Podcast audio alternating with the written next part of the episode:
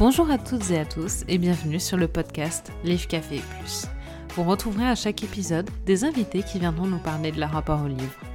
Vous découvrirez leurs passions, leurs auteurs préférés, les livres qui les ont marqués et bien d'autres. Tout ça bien sûr autour d'un bon café. Alors, place à l'épisode Donc bonjour à toutes et à tous et bienvenue pour ce dixième épisode. Donc ça va faire bientôt un an. Donc, Oh. oh, pour l'épisode des un an, j'amènerai un cotillon comme ça. c'est pas mal. Euh, et du coup, avec moi, tradition, encore une invitée, Laure, Laureline, pardon. Oui. Oh là là. Laureline. Si je t'appelle Laure, Laure. Non, mais mes copains m'appellent Laureline. Laure, donc c'est pas grave. Et alors, attends, c'est là que ça va devenir compliqué.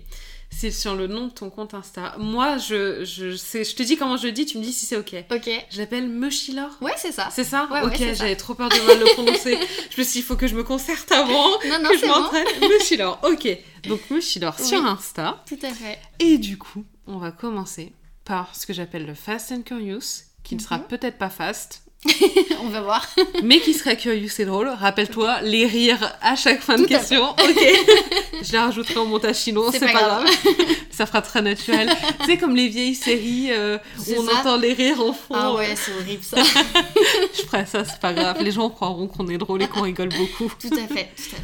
Ok. Donc ça, cette partie-là, ça va être pour un peu te connaître, un Mhm. peu pour, pour connaître un peu tes goûts et tout, de manière un peu plus sympathique. Ok. Donc la première question, c'est une lecture coupable. Waouh. Lecture coupable. Euh, bon, je vais peut-être pas être hyper originale. J'aurais dit C'est 50 pas grave. nuances degrés à la Oh, limite. pas mal, pas mal, À la limite. pas mal. Petit fun fact, c'est ma grand-mère qui l'avait. Ah ouais Je veux pas c'est le savoir truc comment elle te auquel l'a on ne s'attend pas. euh, non, en fait, euh, bah, à l'époque, c'était le livre qui était sorti. Oui. Voilà. Et il se trouve que euh, ma grand-mère, parce qu'on lit de génération en génération, on- d'ailleurs, ma grand-mère, c'était ses 90 ans la semaine dernière. Dimanche dernier. Et euh, donc, elle est dans une maison de retraite. Et ses amis de la maison de retraite, parce qu'on avait fait un goûter forcément pour marquer le coup, euh, lui ont fait un petit cadre où elle est en train de lire, parce qu'elle a toujours un livre à la main. Oh, c'est Et trop euh, ouais, c'est hyper mignon et, et c'est marrant parce que euh, du coup, bah, ma tante venait de me passer la suite de la saga des Elena Ferrante. Euh, et du coup, bah voilà, et en fait, ça fait dans la maison de retraite, on va dire, euh, un petit truc du style Ah, mais la petite fille aussi, elle lit? Bah oui, oui, puis la fille, puis le fils, puis la belle-fille, puis enfin voilà, et en fait, à part mon frère, tout le monde lit quoi. Très bien. Donc, Très belle euh, famille. Et mon copain, bon voilà, malheureusement.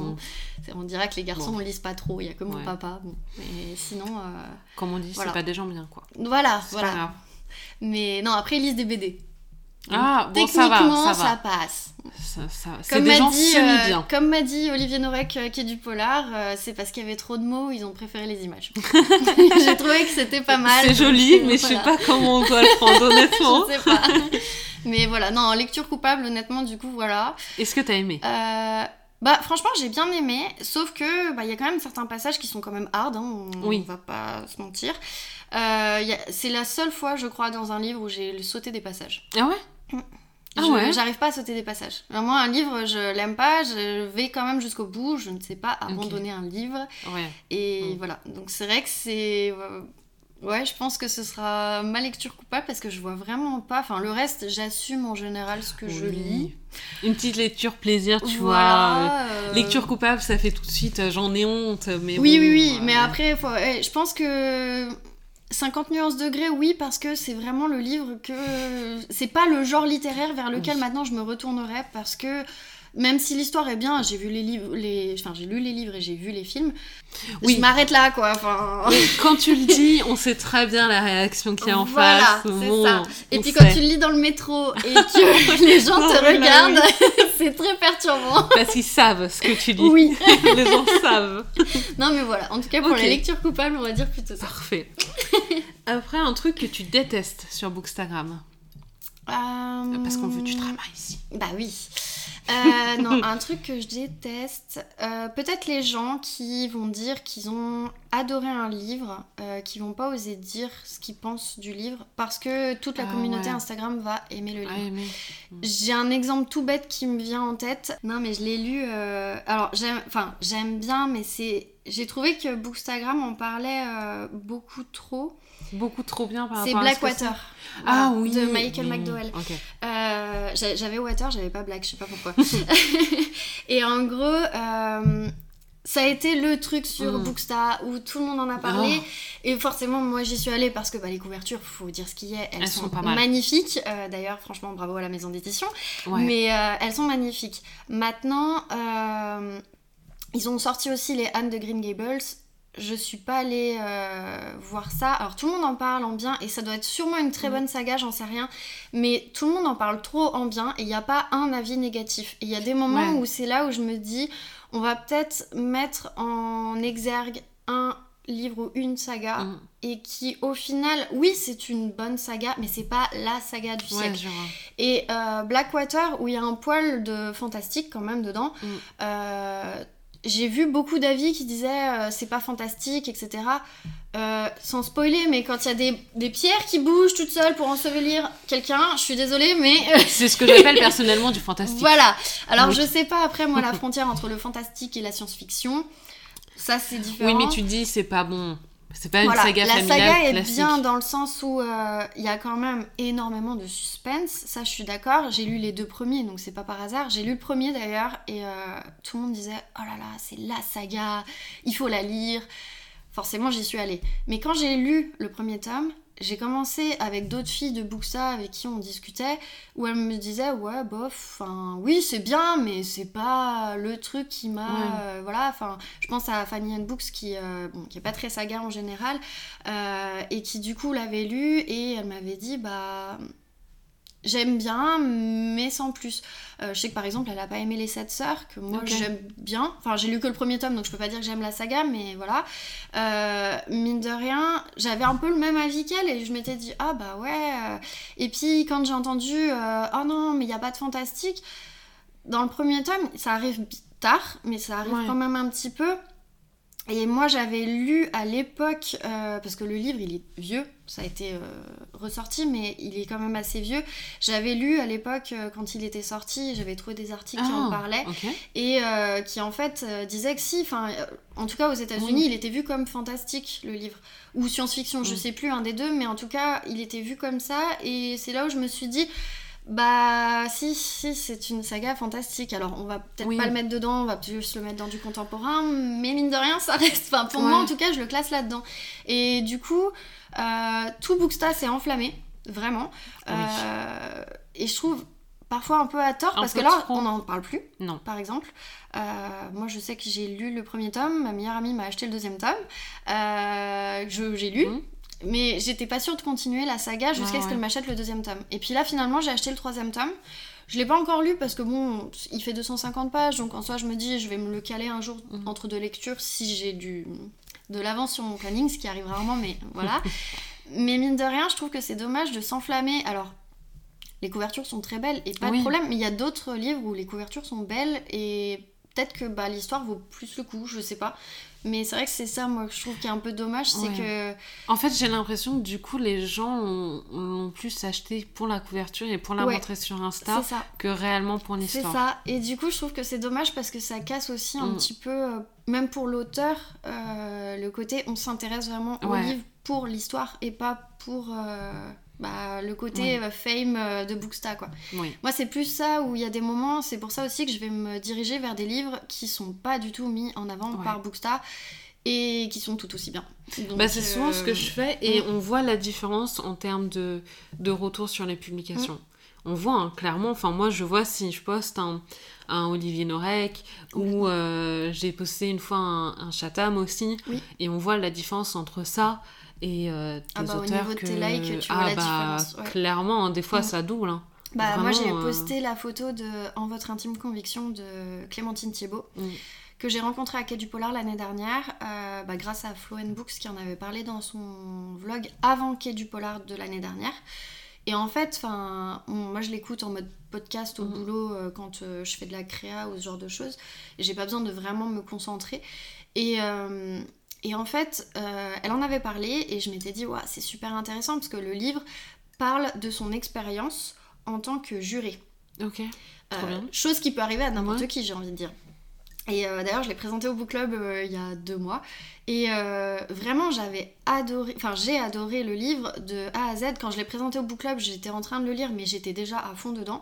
Et ce que je trouve vraiment bien fait de la part de Clémentine Thiebaud, c'est qu'elle va parler euh, donc déjà de son expérience, de quand est-ce qu'elle euh, elle sait qu'elle est tirée au sort en tant que jurée, jusqu'à après ce qui s'est passé une fois que l'affaire elle est terminée, que ça a été euh, jugé euh, au tribunal, etc. Et son ressenti de après en tant que juré, parce que tu peux pas parler de l'affaire auprès de Oui. tes proches, c'est un délit. Euh, tu peux être condamné, etc. Mm. Et il y a des choses, tu as envie de partager, mais le problème c'est que t'as pas le droit. Et en même temps, on peut être tiré au sort, et c'est ce que je trouve qui est génial dans ce livre, c'est que tu vas Ouais. apprendre la vie d'un juré, t'as pas le choix, et puis de toute façon, à moins d'avoir une très bonne excuse, t'es obligé d'y aller. Euh, je crois que tu peux être excusé une ou deux fois grand maximum. Et en fait, euh, c'est là où j'ai adoré, c'est que tu comprends que même si t'es tiré au sort, à aucun moment on te prépare dans la vie à être juré, sachant que c'est en général en assise et que du coup c'est des choses qui sont quand même, euh, voilà, enfin là c'était un meurtre, euh, enfin en tout cas une disparition pour un supposé meurtre. C'est dur, je veux dire, et t'as les descriptions, t'as tout ce qui se passe. Euh, là, c'était une sorte de règlement de compte. C'est pas évident, et après, voilà, les avocats choisissent aussi des profils qui vont aller dans leur sens, bien évidemment. Donc aussi bien côté juré que l'autre côté. Mais c'est vrai que c'est pas évident, mine de rien. Et euh, franchement, enfin, ouais, on n'est pas préparé à ça. Et euh, d'avoir ce témoignage-là, euh, déjà j'en avais discuté. Bon, à la base, je pensais pas tomber sur elle. Mm. Pas très connue non plus dans le monde du polar. Enfin, elle est surtout journaliste et critique de polar. Et en fait, bah, le fait que Flowen Books, elle en parle, que là je tombe sur elle, on en parle. Elle me dit, méfiez-vous le jour où vous allez devenir juré. Là, je me dis, wow. Euh, Mais c'est trop. Là, le sujet est dingue par il contre. est hein. génial. Et en fait, Ah euh, bah, je sais que Floriane, dans le book club, elle l'avait lu. Ouais. Elle avait adoré aussi. Elle nous l'avait euh, présenté, il me semble. Et du coup. Bah, ça m'avait donné envie Ouais. aussi. Et quand je l'ai lu, j'étais Mm. à fond. Déjà, toutes les filles, elles veulent le lire dans le book club. J'ai un peu envie de le lire aussi. Bah maintenant. voilà, et en fait, moi je le poste sur Instagram, j'ai presque pas de retour. Et je me dis, Mm. mais c'est dommage. Enfin, oui, la couverture elle est pas ouf. On voit euh, des sièges dans un tribunal. Et si on regarde la couverture, on sait même pas que c'est des sièges dans un tribunal. Donc euh, voilà. Et euh, et, enfin, oui, c'est dommage parce que pour moi, c'est un livre qui est hyper intéressant. Le jour où je suis tirée au sort, et franchement, euh, je touche du bois, mais j'espère pas. euh, parce, que, parce que non, enfin voilà, c'est quand même dur. Et, et en fait, bah, je, sais que je l'emmènerai avec moi pour le lire le soir parce que j'ai besoin d'avoir ce retour. Oui. Et en plus, dans ce livre, elle le documente avec d'anciens, euh, d'anciennes affaires qui étaient dans des tribunaux, des- etc. C'est hyper intéressant, franchement. Et euh, elle va te ressortir des avocats comme Badinter, qui est quand même un grand avocat. Euh, Enfin, il y a plein, plein de- de- d'affaires où moi, je me suis même documentée en me disant Ah, ça m'intéresse. Et en fait, elle te remet en exergue ce qu'elle raconte par rapport à ce qui s'est passé et euh, des termes juridiques ou euh, des faits juridiques ou ce genre de choses. Elle va te les replacer pour euh, mettre en comparaison avec le procès qu'elle est en train de vivre. C'est hyper intéressant. Pour moi, c'est même pas un roman en fait, c'est plus un essai Ouais. et un témoignage. Et j'ai trouvé ça fou. Ok. Vraiment fou. Et tu vois, je trouve ça hyper dommage du coup que ce genre de livre bah, ressorte pas parce que. Enfin. Ouais, Ça peut nous arriver à tous. Oui. Et c'est dommage. Et ça change tellement de l'ordinaire et tout Mm. que. Ah ouais, non, je suis d'accord. Ouais. Je suis d'accord. Ça, je trouve ça dommage que. Après, je comprends, on a des têtes Oui. d'affiche et c'est normal. Et on a beaucoup de polars français aussi qui Ouais. ressortent maintenant, parce qu'avant c'était surtout les Anglais, les Américains. Donc ça, c'est cool aussi et c'est tant mieux. Mais c'est vrai que des fois. Ça, euh, ça fait de l'ombre un peu sur, euh, sur ça. les plus petits qui méritent tout autant, quoi. Complètement. Je suis d'accord avec toi. Donc euh, c'est là où c'est dommage. Oui.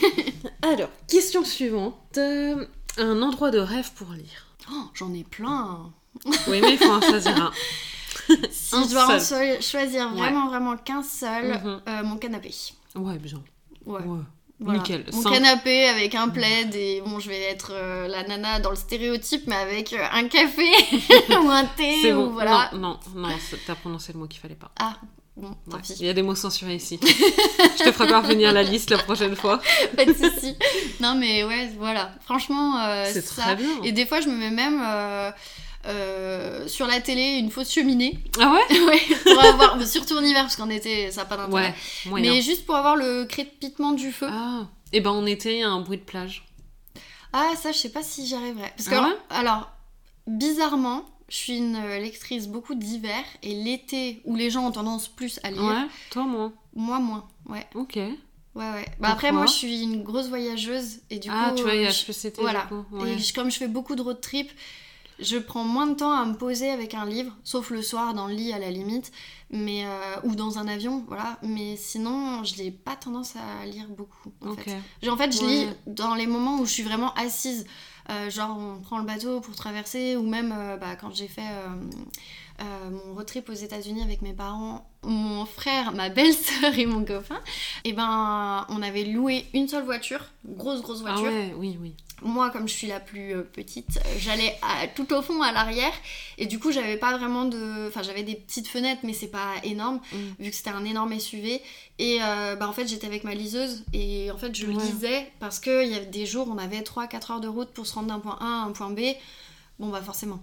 Voilà. Tu lis. Mais, euh, et c'est comme ça que d'ailleurs j'ai lu La Faucheuse de Neil Shusterman, mais qui, parce que j'ai des lectures quand même assez éclectiques. Mais, euh, mais ouais, ouais, non, franchement, ce- ces vacances-là, je crois que j'avais lu deux ou trois livres. Et euh, franchement, enfin, j'avais adoré quoi. Ouais.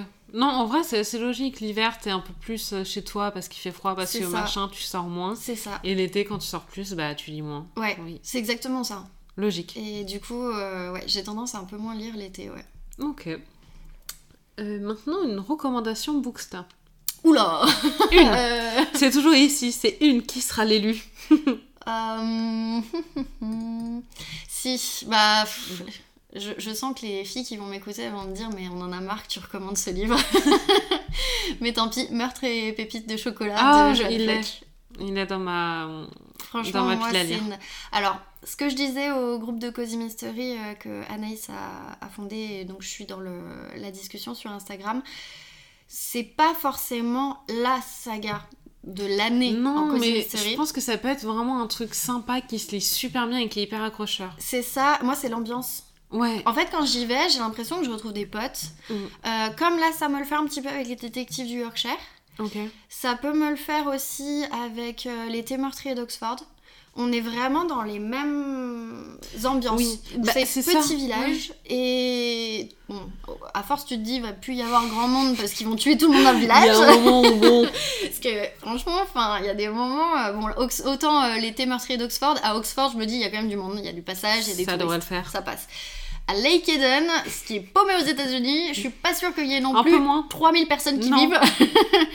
Donc c'est là où c'est un peu compliqué. Ouais. Mais, euh, mais je sais pas, moi c'est l'ambiance en fait que j'aime. C'est ce que j'aime dans les Cozy Mystery. Je les lis clairement pour l'ambiance Bah qu'il y c'est a. ça. C'est exactement C'est ça. vraiment ça. Ah, j'adore. C'est vraiment un livre que tu peux lire, C'est mais ça. comme ça, et que tu peux dévorer d'une traite sans problème. Mais complètement. Et puis les, les couvertures sont hyper bien. Oui, elles sont vraiment Enfin, belles aussi, je le. Cherche Midi, ils ont vraiment Ouais, travaillé. Et ils là, ils ont sorti hein. Ils étaient 7, que Oui, j'ai lu aussi. Il est dans ma pile à lire Et bah aussi. franchement, vraiment pas mal. Et, euh, et franchement, pour celui-là, j'ai eu un peu plus de mal à me mettre dedans parce que j'avais un poil du mal avec euh, le personnage d'Alicia, qui est le personnage principal.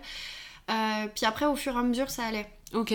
Mais comme j'avais lu avant Bienvenue à l'Hôtel Savoie, que j'ai pas du tout aimé, Ouais. ça c'était un peu plus gênant mais c'est vrai que bah ouais en fait moi le cozy mystery c'est vraiment euh, le personnage principal faut que je m'y attache parce que Ouais, sinon sinon c'est- c'est long Oui. et puis bah Tu quand même enfin, tout le livre. c'est ça puis Bon. toute la saga et la Ouais. saga de Joanne Fluck elle fait 28 livres Ouais. bientôt Ouais, ça fait beaucoup donc oui Oui, oui, c'est un oui, peu oui, compliqué mais sinon non franchement j'ai lu les cinq premiers euh, en général, je les lis avec, euh, avec Coralie, Fanny et Pauline. Euh, on s'est fait un petit truc euh, toutes les quatre et on suit la saga un petit peu tout ensemble. Bon, là, on a lu le tome 5. On devait le lire à la base à Noël, mais on était toutes prises dans nos plannings, dans nos machins. Puis en plus, on a oublié. On devait le lire en janvier, on a oublié. Enfin, bref. euh, puis bon, c'est pas facile de s'organiser quand on est quatre aussi, parce que mine de rien, Ouais. bah, il y en a qui sont partenaires de, de certaines maisons d'édition, il y en a qui sont dans des prix du jury. Moi, je suis rien, ça va.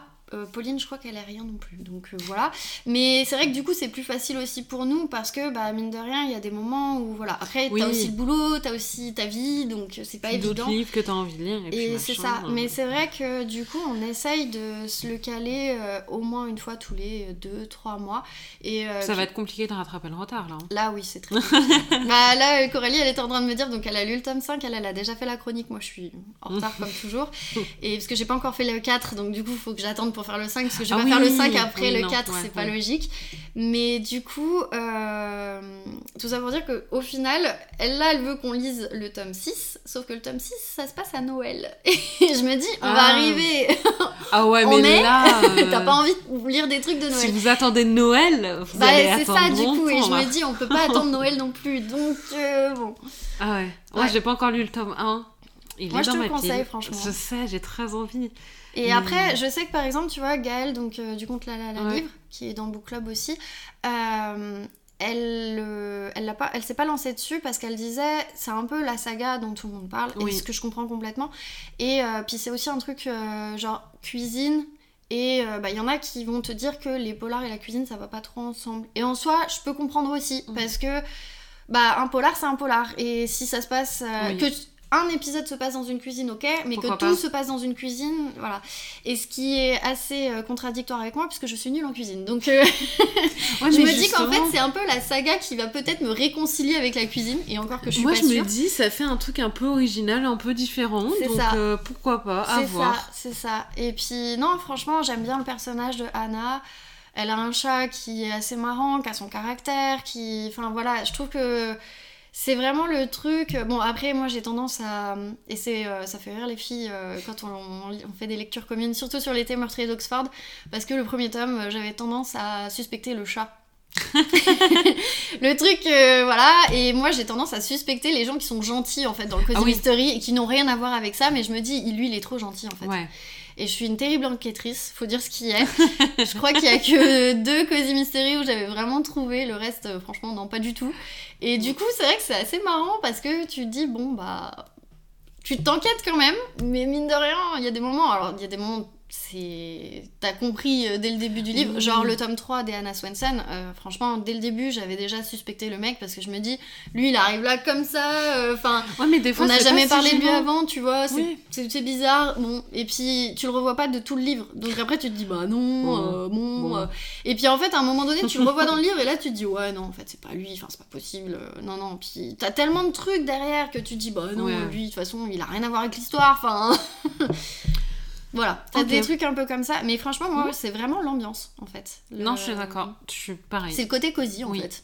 Ce qu'on cherche. Cozy Mystery. Voilà. Et pour moi, par exemple, bah, Bienvenue à l'Hôtel Savoie, c'est pas un cosy. C'est un polar. Par contre, ça, je suis d'accord. Mhm.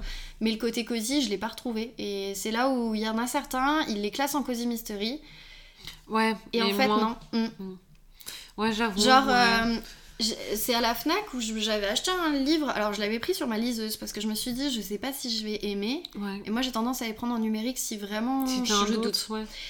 Et c'était la librairie de Monsieur Livingstone. Ah oui, je l'ai vu Donc passer. euh, de Monica Gutiérrez que- qui est très bien, hein, mais pour moi c'est un feel good, c'est pas du tout un polar Ouais. et la Fnac le classe en polar. Pourquoi? Ah. Parce qu'il y a une sorte de pseudo-enquête à l'intérieur où t'as un truc qui a disparu Ah. et ils font appel à un flic. Mais en fait, aucun moment il y a une Ouais, vraie non. enquête en Oui. fait. Et et non, c'est pas un cosy mystery. Alors t'as le côté cosy, mais par contre t'as pas le côté enquête. Donc tu vois, il y a des moments où en fait Ouais, c'est soit t'as l'un, soit t'as l'autre. Ouais, et c'est pour ça. Et là pour le coup, dans les enquêtes d'Anna Swenson, t'as vraiment les Mm. deux. Et ça c'est top parce qu'au moins, euh, bah moi le côté cosy te permet de faire euh, des pauses dans ton enquête quand ça devient des fois trop haletant. Mm. euh, ou des fois peut-être un peu angoissant et encore que les Anna Swenson c'est pas angoissant Oui. mais c'est vrai que c'est le côté où euh, t'as pas envie d'être stressé ou de ce genre de choses et c'est vrai que ça c'est bien. Bon après t'as très très envie aussi mais voilà. ça euh, chacun fait comme il veut. mais non c'est vrai que les... Ouais, plutôt celui-là en tout cas. D'accord. Parfait, je, je note. Je vais te faire Euh. sortir tous tes livres de ta poche. si seulement je pouvais tous les lire en même temps, je le ferais, hein, mais c'est pas possible, pas entre nous on sait. Et maintenant, le meilleur objet détourné en marque-page. C'est-à-dire Un objet Ouais. que tu as utilisé comme Ah, marque-page. ok, d'accord. qui n'est ah, oui. pas un marque-page. Ah oui Ah, ou alors là Euh, Un ticket de métro, Oui, ça classique. passe. Non, Ticket franchement, j'en ai eu plein. ticket de métro. Alors non, sûr. moi pas les tickets de caisse parce qu'en général Ah ouais j'ai tendance à les virer tout de suite. Mais euh, par contre, euh, tu sais les, hum, les languettes qui te mettent autour Ah, euh, ah de la couverture, une fois j'avais pas de marque-page, j'ai mis ça et puis Ah non, moi ça, j'ai tout de suite, ça m'énerve. Ah bah moi aussi, Ça mais là je sais pas pourquoi je l'avais et j'ai dit bon bah go. Ok. Ou euh, le pire truc, ouais non je dirais que c'est ça. Ouais, ça, que- ça, moi, ça part direct à la poubelle. Ah ouais Quand ça se perd pas dans le sac, ça part direct à la poubelle. Bah j'avoue que moi avant je les gardais. ah ouais? Ouais ouais. et Pourquoi? puis bah parce que ça faisait le livre, euh, tu viens de l'acheter. Donc du coup Ah tu l'as encore. Sauf que en fait ton livre tu le lis et au bout d'un Ah, moment bah il vit quoi. Enfin Oui. voilà. Donc au final euh, j'ai commencé à les virer et, et en fait je m'en porte pas plus mal. Oui. Parce que de toute façon c'est toujours le truc qui finit déchiré, non mais qui bien finit sûr. corné. euh, euh, ça sert... Et puis ça sert à rien. c'est ça. C'est souvent pour dire euh, le best-seller du moment ou vendu à je ne sais combien d'exemplaires. Par contre maintenant ce qui est dommage c'est qu'ils le mettent directement sur la Ah, couverture pour certains livres. Ouais. Ça, Ça, je ou les petites, euh, Ah, les les petits macarons là. euh, Qui se décolle genre pas là euh, plus de 100 millions de lecteurs Ouais. ou ce genre de choses. Enfin, je sais que les... la saga des 7 sœurs long, C'est t'as horrible. envie de le virer le truc. Enfin, Et moi, il y en a un, j'arrive pas à le virer. Mais il y en a qui se décollent pas, il y en a qui Ouais. sont imprimés en fait clairement sur ça. la Je couverture. sais que tous les Hugo Poche, en général, ils le font et Oh, c'est horrible, enfin, c'est chiant. C'est. Ouais, c'est. Ah oui, ça ah, donne ça pas envie en fait. Parce qu'on s'en fout, Oui. à la limite. Euh, Oui, on se doute qu'il y a des lecteurs. Tant mieux, tant mieux pour le livre, tant Voilà. mieux pour l'auteur, mais je m'en fous. quoi. Ouais. Clairement, on Ouais, est ouais. d'accord. Un argument pour convaincre quelqu'un de lire. Oula. Alors moi, je convainc personne de lire. Si tu devais, si tu devais, euh, prenez, pre- attends, prêcher la bonne parole. Oh. Qu'est-ce que tu dirais? Oula, euh, bah, j'essaye avec mon chéri depuis belle lurette, mais ça marche pas. C'est que c'est pas un bon l'argument qui me argument. sort, c'est euh, ouais, mais j'ai pas le temps. Oh n'importe Alors qu'en quoi. fait, on a toujours le temps. Mais bien sûr. Mais euh, un argument, non, franchement. Moi, franchement, c'est l'argument que j'utilise dans le sens où c'est ce qui m'a poussé aussi à lire, c'est le fait de s'évader. Ouais. Tu peux très bien rester chez toi et pour autant être bah, dans les sept sœurs au Brésil. Euh, pour autant, je veux dire, je n'ai jamais vécu au Brésil, je n'ai jamais été au Brésil. Mes parents, ils sont allés en, en voyage euh, deux fois. Parfait, Mm. ils m'ont raconté et c'est vrai que quand tu vois les photos de leur voyage, etc., et après tu lis les sept sœurs, où euh, la partie passée se passe au Brésil, et enfin la partie présente aussi, mais la partie Ouais. passée, elle est vraiment ancrée au Brésil et un poil en France tu voyages en fait. T'as pas l'impression Mm. et t'as quitté ton canapé en fait. Et ça, c'est le truc que j'adore. Parce Ou que... par hasard, euh, l'Égypte des, des grands pharaons. Ou voilà, par exemple. hasard. euh, au hasard. Au hasard. non, mais j'avoue voilà, moi, c'est vraiment le côté tu t'évades, Ouais.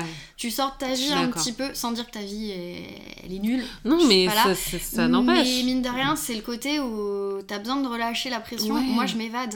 Et, Et ouais. c'est pour ça que j'aime autant les livres historiques, c'est que d'autant plus tu t'évades, mais en plus c'est une autre époque, donc C'est euh, c'est incroyable quoi. C'est ça.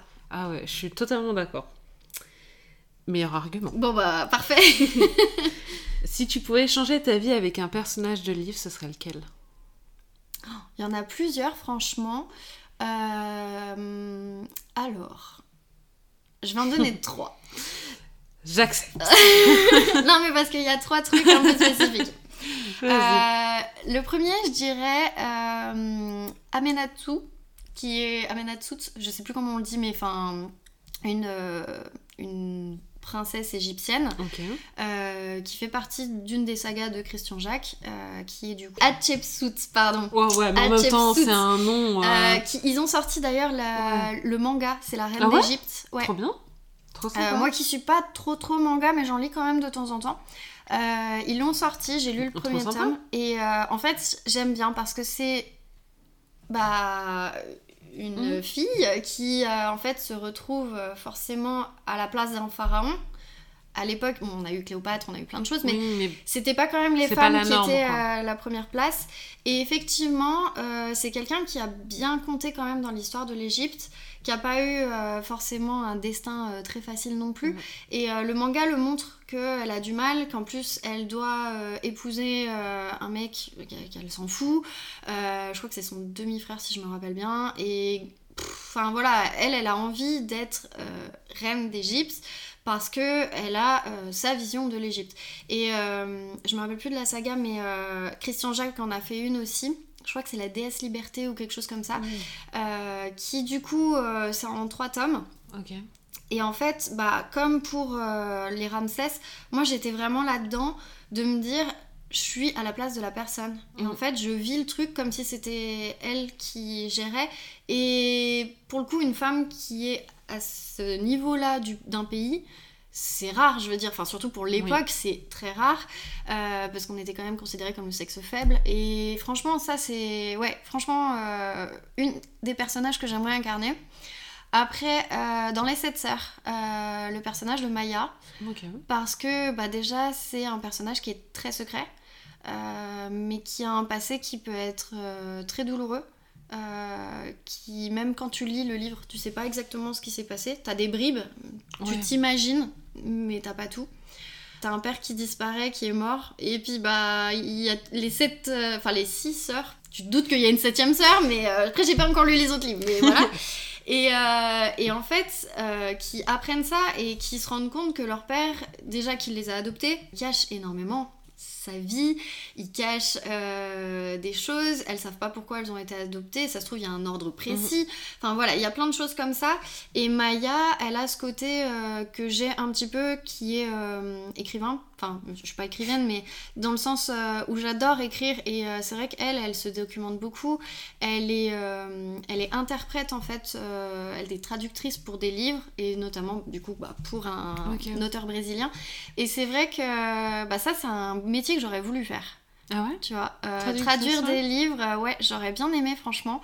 Je me suis pas du tout orientée là-dessus, mais. Euh, Il est jamais trop tard. Oui, non, non, voilà, maintenant, avec l'école que j'ai fait, non, c'est bon, ça m'a coûté cher. non, mais c'est vrai qu'effectivement, ça, je trouve que c'est intéressant. Et mm. par exemple, ma mère qui avait à la base fait des études pour être guide touristique, pour dire que le voyage fait partie aussi de la famille, pas que la lecture. Elle parle aussi plusieurs langues. Et ça, moi, c'est un truc que j'aurais vraiment aimé. Et Maya, dans le livre, parle plusieurs langues et peut traduire euh, aussi bien du coup du brésilien. Je crois que elle parle aussi du russe et euh, j'ai oublié les autres langues, mais en tout cas, voilà, il y en a quand même pas mal. Et ça, tu vois, c'est un truc que j'aurais vraiment. Euh, enfin, ouais, je rêverais de. J'en parle plusieurs, mais je veux dire, je les parle pas au point d'être bilingue. Ouais. Et ça, j'aurais adoré, franchement. Donc voilà. Et le la troisième, on va dire, parce que bon, ce sera que des femmes, c'est le côté euh, Anna Swenson, du coup. Euh, bah pour ce côté un petit peu, euh, j'aurais aimé savoir vraiment cuisiner parce que je suis cata en cuisine. J'ai l'interdiction d'être en cuisine chez ah moi. Oui, quand même. non non mais parce que enfin mon, mon, frère me contredira jamais. Euh, j'ai failli mettre le feu euh, chez mes ah parents. Ah oui d'accord. Avec un micro-ondes et un roulet à la cannelle. Hein. donc la cuisine venait d'être faite. Voilà et ça c'est vraiment un truc où dans les Anna Swenson, il y a des moments dans le dernier tome, elle cherche une recette et elle cherche un ingrédient qui manque dans une recette pour refaire la recette à la perfection de ce que la personne voulait faire. Il se trouve que la personne, elle a la recette d'une personne qui est décédée, donc on peut pas avoir l'ingrédient mystère. Et, euh, et, en fait, elle va enquêter. Et moi, ce côté, j'ai envie euh, de cuisiner, j'ai envie de faire ça. Alors, je sais quand même cuisiner, je veux dire, mais je suis quand même une catastrophe. c'est plus mon mec qui va avoir tendance à cuisiner, mais lui, il va euh, avoir ce réflexe de dire, bah, je vais remplacer euh, tel ingrédient par un autre, parce que voilà. Et moi, j'arrive pas à avoir ce réflexe parce que quand je l'ai, en général, ça finit mal. Donc, euh, c'est vrai que du coup, c'est ce côté-là, si tu veux, que j'aimerais bien. Euh, dans le sens où euh, bah, on dit toujours les nanas elles savent cuisiner, elles savent elles font le ménage, machin. Bah en fait non, pas du tout. Euh, moi je suis l'exception. moi c'est pas que je ne sais pas faire, c'est que je déteste ça. Ça me fait profondément chier bah, de faire la cuisine. J'avoue que franchement il y a de ça aussi parce que je suis pas patiente en ah cuisine. je vais être patiente sur plein de choses, mais alors en cuisine, oh même si je regarde une vidéo YouTube à côté ou que j'écoute un livre ou j'en sais rien, j'ai pas la patience, il faut que je fasse quelque chose, mm. ou un podcast. mais effectivement, j'ai ce besoin mm. de faire un truc avec mes mains. Et, et en fait, au bout d'un moment, je me rends compte que j'ai oublié ce qu'il y avait dans la casserole, quoi. Et ouais, c'est, je sais pas, c'est pas un truc. Après, c'est pas un truc qui m'intéresse aussi beaucoup.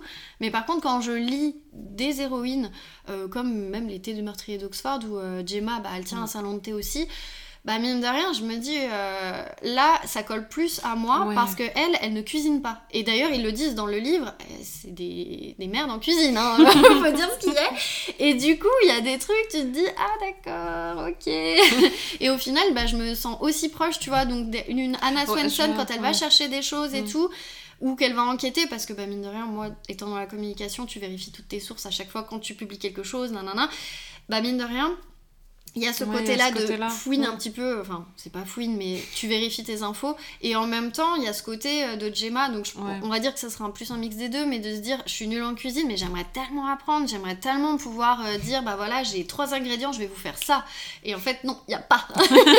à aucun moment, euh, moi je te, je te regarde Non. et puis l'air de dire bon, Je vais bah, on va faire commander la pizza.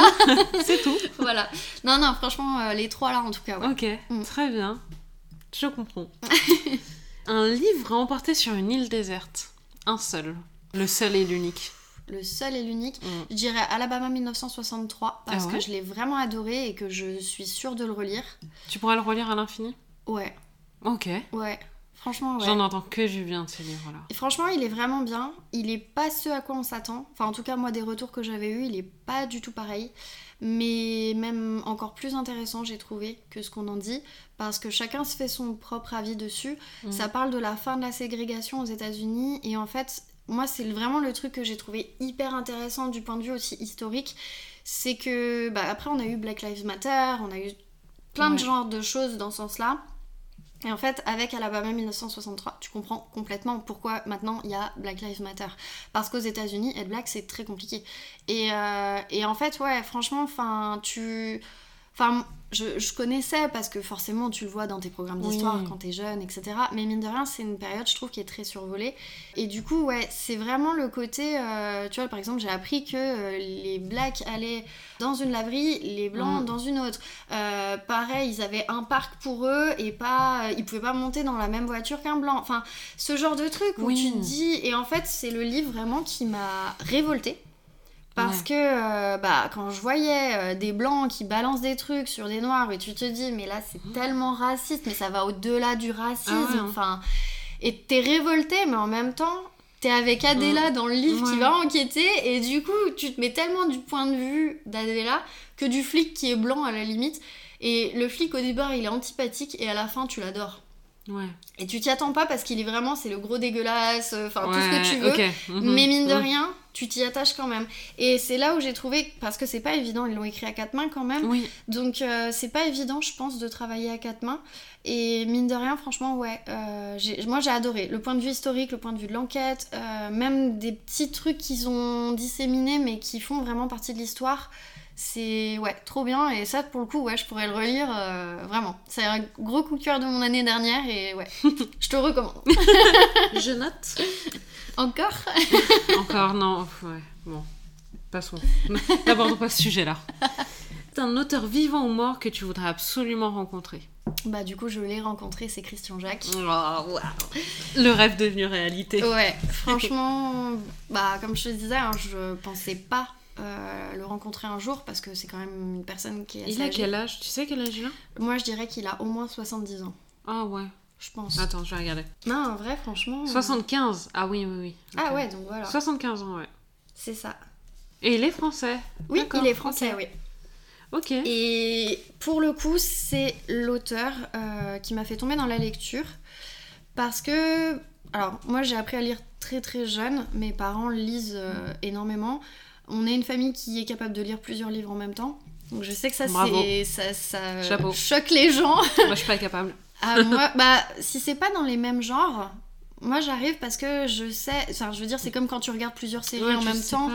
tu sépares. Et bah pour moi les livres c'est un peu dans le même esprit. Euh, après je sais que j'ai déjà eu des gens euh, sur Insta qui me disent mais comment tu fais? Enfin t'as trois livres en même temps, enfin t'arrives pas à te mélanger. Non parce que j'ai un cosy mystery, un contemporain et puis un historique. Ouais. Et du coup bah ça a rien à voir. Ah Par ouais, contre je peux pas te lire deux thrillers en même temps. Mais t'as pas l'impression du coup de moins profiter du livre? Non, D'être moins dedans? Non parce que euh, quand je me focus vraiment en mode je lis tel livre. euh, je vais le lire et puis le lendemain je vais peut-être passer ou en fait ça dépend Ah ouais? En fait, non, ça va vraiment dépendre de- du moment de la journée. Euh, parce que moi, quand je lis, le matin, par exemple, je prends le métro. Euh, non, même avant, j'écoute un livre. Donc bah là, par exemple, en ce moment, si on fait ma routine lecture d'une journée, quand je me prépare, j'ai tendance à regarder bon, des vidéos YouTube, que ce soit Booktube ou autre. Bah, je regarde un peu tout. Et une fois que je sors de chez moi, j'ai mes écouteurs et je me mets, et là en ce moment, j'écoute Outlander, le tome 3. Euh, jusqu'à ce que j'arrive dans le métro. Quand j'arrive dans le métro, il y a tellement de bruit, tu peux pas écouter, euh, je vais pas me péter les oreilles à mettre le son à fond, hein, euh, voilà. Du coup là, je passe sur ma liseuse ou sur un livre. Et bah, c'est pas pareil parce que bah, là en ce moment sur ma liseuse, j'avais, donc jusqu'à mardi, j'avais Sarek, donc de Ulf Kvensler. voilà, ça c'était la, période où, euh, voilà, c'est comme quand tu parles des Islandais, tu ne sais jamais comment les prononcer. Voilà, il est suédois, donc c'est pas mieux. Euh, d'ailleurs, quand tu lis Sarek, euh, le petit fun fact, c'est que tu as l'impression d'être dans Ikea tellement les, les noms, même à lire, c'est compliqué, je veux dire. Donc bon. Et donc voilà, donc je lis Sarek. Ok. Jusqu'à ce que j'arrive au boulot, sachant que quand je sors du métro, je lis encore avec mon livre en marchant. ok, bien. Bon, après, moi, quand je sors du métro, euh, c'est tout droit. Donc, je veux dire, euh, voilà. Belle perf quand même. Voilà, oui, bah, peut-être. mais ça fait rire mes collègues quand ils me croisent, ils me disent, mais t'es toujours avec un livre. Bah ouais, désolé. Donc, euh, bon, voilà. Et bon, après, je bosse. Le midi, en général, j'ai une heure, une heure et demie de pause. Et dans ces cas-là, je mange avec des collègues ou je mange à mon bureau, je me regarde une vidéo. Et puis après, en fait, j'ai des collègues qui ont un petit canapé dans leur bureau. Et euh, comme ils sont intégrateurs, euh, on les appelle les geeks. Et euh, en fait, j'ai tendance à me mettre sur le canapé parce que de toute façon je suis petite et il n'y a que moi qui rentre sur ce canapé parce qu'il est vraiment tout petit. Mais mine de rien, bah en fait, ouais, je me mets et des fois je peux, je peux y être 20 minutes, une demi-heure, 45 minutes. Voilà. Grand max 45 minutes parce que je vais jamais au-delà parce que bon, faut quand même reprendre le boulot. Et dans ces cas-là, j'ai tendance, donc si j'ai une lecture commune, bah je lis ma partie du jour. Donc euh, là, ces derniers temps, avec le book club du Cozy Mystery, je lisais du coup l'été meurtrier d'Oxford, le tome 3. Euh, que j'avançais au fur et à mesure parce qu'on avait une cinquantaine de pages par jour, donc en soi j'arrive à peu près à les lire et sinon je les termine euh, le mmh. soir chez moi. Donc voilà, soit je recommence la lecture que je lis dans le métro, ça dépend, mais voilà. Et après, le soir, donc bah, je suis avec des collègues en général quand je rentre. Et euh, moi, je suis la dernière à sortir et du coup, bah, je remets mes écouteurs et dans ces cas-là, euh, au moment de sortir du métro, je réécoute Outlander jusqu'à ce que j'arrive chez moi. Et puis en général, quand j'arrive, j'ai tendance bah, à faire forcément comme tout le monde les tâches ménagères, les trucs comme ça. Et puis je me pose une heure. Une heure euh, minimum parce que j'ai besoin de déconnecter. Donc soit je fais de la méditation des fois, ce qui me permet de vraiment déconnecter parce que je peux avoir des collègues qui m'ont énervé. Je pense que là, quand il y a des collègues qui vont écouter, ils vont se dire on sait qui c'est. Donc euh, voilà. Mais, euh, mais bref, et, et, en fait, après, bah ouais, je me pose une heure et je lis. C'est bien ça, par et, euh, et en fait, le gros avantage que j'ai, c'est que comme mon chéri finit tard, ah. comme me disent mes collègues, j'ai ma vie de couple et ma vie perso. Et en fait, j'arrive très bien à l'inscinder comme ça. Je sais que par exemple, j'ai des copines qui, elles, lisent beaucoup. Euh, et en fait, elles sont obligées de se couper vraiment de leur mec. Mm. Bon, après, en soi, il y en a qui sont geeks, il y en a qui sont euh, autre chose, enfin, qui vont courir ou. Chacun fait comme il veut, mais c'est vrai que moi, c'est le gros avantage peut-être que j'ai parce que je suis souvent seule le soir et du coup, euh, bah, quand je suis seule, j'ai tendance aussi à aller bah, soit vers la télé, soit vers la lecture. Et en fait, je m'impose un peu cette heure de lecture quand je peux, parce qu'il y a bien évidemment des jours où je ne peux pas. Oui. Mais euh, quand je peux, je me la pose dans le sens où là, tu as fini ta journée, tu as des tonnes d'informations qui circulent et tu as besoin de te poser. Et ce qu'on disait tout à l'heure, le fait de s'évader, et eh ben moi, ça me permet vraiment de couper complètement parce que je suis une nana qui malheureusement avait du mal à couper avant avec son boulot. Euh, quand je rentrais, je continuais à bosser et euh, je travaillais sur des mails et des trucs. Et, maintenant, je, préfère avoir ma boîte mail qui déborde et être en retard au boulot parce que mine de rien, je me dis, bah, je suis payée pour tant d'heures et pas plus. Et mes heures sup, elles sont pas payées. Donc ça sert à rien. et puis ça donne pas forcément aussi une bonne habitude à mes patrons. Donc mine de rien, euh, et puis moi-même pour euh, rien que les aspects mentaux, psychologiques, euh, où avant je le faisais et en fait bah ça pourrissait aussi mon perso. Et c'est là où je me suis dit, et depuis le Covid d'ailleurs, je me suis dit, bon maintenant t'as ta vie pro et t'as ta vie perso. Et pour rentrer dans ta vie perso, j'ai besoin de cette heure en général de lecture. Et là, dans ces cas-là, j'ai tendance à reprendre euh, bah, soit l'un, soit l'autre des livres que je lis. Euh, hormis euh, un livre audio parce que voilà un livre audio c'est soit je marche soit oui tu fais quelque chose en même temps oui, c'est ça mais sinon je peux pas ouais non. Ouais. Après, voilà, c'est. Enfin, je sais qu'il y a plein de gens qui me disent, mais Moi, comment peux tu pas. fais Enfin. Moi, je peux pas parce que quand je lis un livre, ben en fait, je suis vraiment dans le livre. Et Ouais. même si par exemple, genre, euh, allez, le matin, euh, j'ai le temps, je lis un petit peu, Mhm. bah après, dans la journée, je vais repenser à ce livre-là. Genre vraiment, et le soir, je vais Ok. repenser à ce livre-là et, et à ce livre-là. Oui. Donc je me dis, si j'ai plusieurs livres en même temps, ce sera compliqué. Il y en a forcément un des deux Ah bah, qui passe dans lequel je par-dessus, Ouais, voilà. Et Mm. du coup, bah, j'aurais l'impression de perdre un petit peu. euh, Bah, pour le coup, moi, ça m'arrive. Par exemple, Mm. à Sarek, euh, là, la lecture commune, je suis super en retard. hein. Les filles, elles ont terminé, je crois, jeudi. Bon, moi, j'étais à Paris, donc je pouvais pas non plus lire euh, comme ça.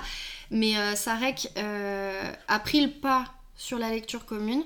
J'étais tellement à fond dedans que, en fait, un soir, au lieu de m'arrêter juste une heure, euh, je crois que j'étais à 70% du livre, quelque chose comme ça.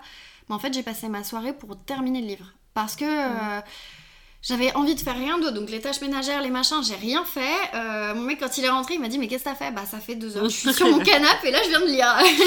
Et je l'ai terminé. Et en fait, j'étais trop ravie. J'ai même pas. Parce que quand je lis pas, j'ai tendance à culpabiliser. Et ça, c'est un peu aussi la Oui. faute des réseaux, je trouve.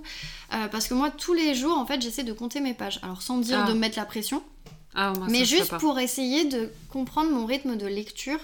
Et après, me faire des vrais plannings et de me dire Bah voilà, je Tu sais qu'en une heure. plannings et tout euh, de ce que tu lis dans le mois. Ouais, euh, en général, ouais. Alors, euh, je les respecte rarement, mais c'est pour me forcer des fois à sortir des livres qui sont dans ma bibliothèque depuis super longtemps et je sais que je le garderai pas, mais il faut que je le lise parce que pour moi, je l'ai acheté, je le lis.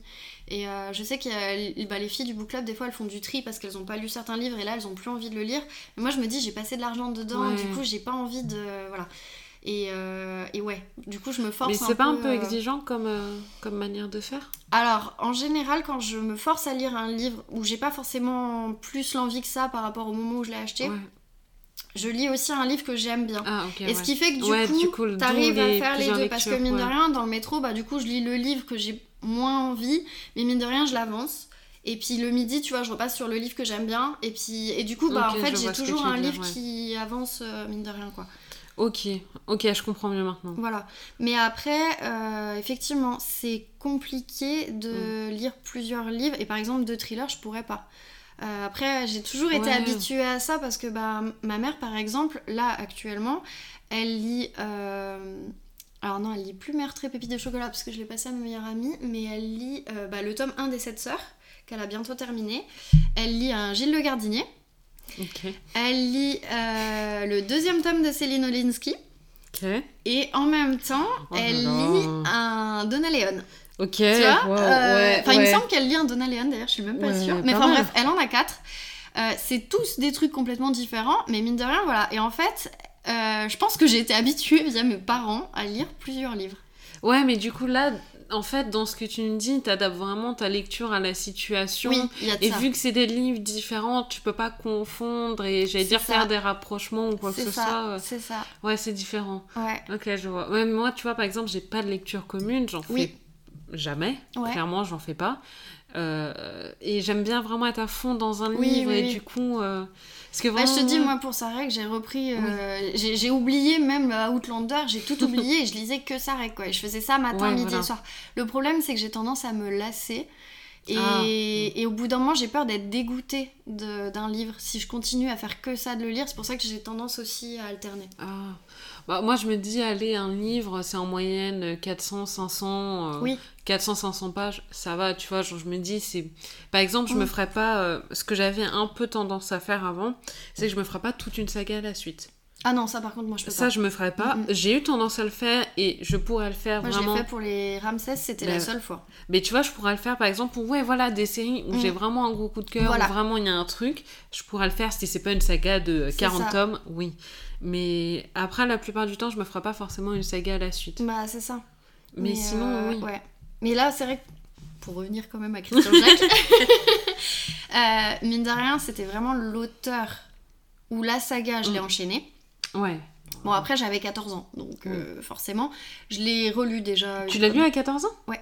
Ok, pas mal. En fait, euh, si tu veux, j'ai commencé du coup, bah, comme je disais, à lire jeune, parce que j'étais un peu en avance, parce que mes parents, euh, pas qu'ils me forçaient à lire ou apprendre à lire, mais en fait c'est venu naturellement. Oui, parce qu'ils le faisaient beaucoup eux. Euh. Voilà, et en fait bah, par mimétisme hein, tout simplement. Et euh, je me rappelle que les premiers livres que je lisais, c'était les Barbie dans les collections roses de chez Hachette où mon père on avait un petit rituel c'est qu'en fait on faisait un petit tour bah, dans les gratte-ciel puisque bon ils habitent à Villeurbanne et, et en fait il y a la maison de la presse et du coup le gros moment de mon samedi, c'était soit qu'on allait à Monoprix, parce qu'il y avait un rayon livre, ou, DVD euh, à l'époque, ou soit parce qu'on allait à la maison de la presse. Et vraiment, j'étais à fond là-dedans. Et en fait, il y avait d'ailleurs un vieux monsieur, je n'ai jamais su son prénom ni son nom, que j'ai revu, j'ai croisé à Quai du Polar, et c'était la première fois que je le recroisais, qui était ancien libraire, maintenant il est à la retraite,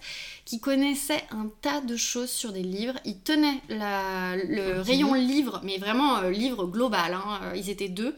Et lui, il pouvait te parler de polar, comme il pouvait te parler euh, de contemporain, de feel good. Franchement, il s'y connaissait vraiment. Il te recommandait un livre. En général, tu avais la suite qui te recommandait qui n'était pas du tout le même auteur, pas du tout les mêmes sagas, mais qui était dans la même veine. Et rien que ça, j'ai toujours dit, mais waouh, lui, il a une, puis il avait une culture qui était génialissime. Et du coup, j'ai tellement aimé. Et d'ailleurs, ça m'a fait plaisir de le recroiser, mais j'ai pas pu lui parler parce que justement, j'attendais pour oh. Christian Jacques. Mais je l'ai vu passer et j'attendais qu'il me regarde. Mais bon, bah, il regardait. Euh, oh non, c'est trop dommage.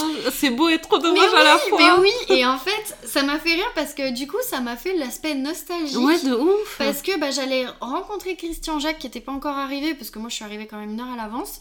Euh, et en même temps, il y euh, avait cet ancien libraire qui est mon, libraire de, que je suis toute petite, quoi. Donc, euh, oh, tu t'attends pas à ça. Et franchement, ouais, j'ai vu un gros signe. Hein. Oh, et en fait, bah, je lisais que les Barbies parce qu'à l'époque, il m'avait recommandé les Barbies. Voilà. Il m'a recommandé les Fantomettes. J'ai lu les Fantomettes. Et puis après, il a essayé de me recommander le Club du, des 5. Oh, trop bien. Et bah, moi, j'ai jamais ah accroché. ouais. Oh non, ouais, j'ai jamais. Je sais pas, j'étais pas là-dedans. Bon, déjà, je voulais lire que des nanas, donc forcément, le club des 5, il n'y avait pas beaucoup de nanas. voilà. Ah, le club des 5. Et en fait. trop bien. Non, mais après, je sais pas si c'est parce que je suis lyonnaise par rapport à Saint-Etienne. Je ne sais pas, mais c'était vert. C'était une collection vert chez Hachette à l'époque. Et ben moi, je sais pas pourquoi, j'en voulais pas dans ma bibliothèque. ça avait juste un aspect vert et je me disais, oh bah non. ça va pas avec les Barbies. Ou les fantomettes. Oui, bon. ça pourquoi pas? Bah, Non, mais et en fait, enfin, je veux dire, mais c'était puéril quoi comme argument. Mais du coup, j'ai jamais pu. Et mes parents, une fois, avaient fait une brocante, ils m'avaient ramené tous les Alice détectives. Et je sais pas pourquoi j'étais pas là-dedans. J'étais pas dans l'aspect détective, polar, machin, et même pour euh, de la jeunesse, je veux dire. Et en fait, ils me les ont achetés. J'ai dû lire le premier tome, alors que franchement, j'avais toute la saga, je sais plus, il devait y avoir une vingtaine de tomes. Et ce qui était dommage, parce que les livres étaient en super état. Ma mère les avait lus quand elle était petite, elle avait adoré, mon père aussi. Donc du coup, ils voulaient me transmettre le truc. Moi, non. En fait, c'était à chaque fois, ça devait être euh, moi qui choisissais mes lectures, mais on me choisissait pas mes lectures. Mais comment t'es tombée dans le polar alors? Eh ben, en fait, je suis... alors déjà dans le Christian Jacques, je suis tombée dedans parce que mon père m'a dit euh, arrête de lire des Barbies. parce qu'il a vu que quand il m'a acheté un bouquin. Euh, je, sais plus, on... parce qu'il faut savoir qu'en fait ma grand-mère habitait dans le même immeuble que mes parents. Euh, donc elle était au deuxième et nous on était au huitième. Et en fait, euh, quand on était petit, donc même quand j'avais 14 ans, on descendait en pyjama dans l'ascenseur, donc ce qui fait que tous mes voisins m'ont vu en pyjama. depuis qu'on était tout petit, parce que bah, quand mes parents sortaient, c'était plus simple. Donc en gros, ils nous mettaient dans l'ascenseur, ma grand-mère nous récupérait au deuxième, et puis on dormait chez elle. Et comme ça, au moins, on était oui. sûr d'être avec un adulte. Et ma grand-mère, elle nous lisait beaucoup d'histoires. Elle avait acheté des gros livres d'histoire et c'était surtout des petites enquêtes de temps en temps, mais sans plus. Moi, j'étais pas encore à fond dedans. Et puis mon père euh, m'a recommandé à l'époque un livre jeunesse que Christian Jacques avait écrit qui s'appelle la, jeune fille euh, du Nil. Euh, la fiancée du Nil, pardon, la fiancée du Nil, qui m'attirait, mais pas plus que ça. Je voyais la couverture, je dis ouais, bof. Et puis il m'a un peu forcé à lire dans le sens lis autre chose. Parce que tu peux pas lire que des trucs, euh, même si c'est bien parce que ça développe ton côté lecture. Et que en plus les Barbies, bah, chez ma grand-mère, du coup, comme ils nous récupéraient le dimanche en général, euh, moi le dimanche j'avais terminé le livre. Au jour où ils me récupéraient. Donc euh, du coup, il me disait là j'achète plein de livres et c'est bien, mais il y a un moment donné j'aimerais que tu te mettes vraiment dans le livre et pas juste tu le dévores parce qu'il faut prendre le temps de lire un livre, il faut l'apprécier. Et en fait, il m'a acheté ce livre, il m'a dit je t'achète plus de Barbie. Puis bon, à l'époque, euh, j'avais 8-10 ans, je crois. euh, franchement, enfin, je veux dire, euh, bon, bah, t'as pas le choix, quoi, tu vois. Donc, bon, ok, j'avais pas d'argent de poche ni rien. Enfin, si, j'avais l'argent de mon anniversaire, mais je voulais pas l'utiliser non plus pour ça. Donc, j'ai dit, bon, bah, ok, pas de souci. Donc, je lis. Et puis, en fait, j'ai adoré. Mais euh, j'étais tellement dedans. J'ai pas vu le temps passer en fait et euh, en deux heures je l'avais terminé donc c'était pas ce que m'avait recommandé mon père mais euh, mais j'avais adoré et puis euh, après, bon, j'ai lu d'autres choses, genre les Sophie Kinsella, avec l'accro du shopping, forcément. Euh, et puis voilà, j'ai lu pas mal de choses comme ça. Et puis en fait, euh, j'avais tellement aimé et Christian Jacques me trottait dans la tête. Et mon père m'avait dit, bah, lis les Ramsès, parce que ça peut être intéressant. Et donc, euh, je suis partie là-dedans. Et en fait, euh, il m'avait acheté le tome 1. Et après, c'est moi qui me suis acheté les autres tomes, tellement j'avais adoré.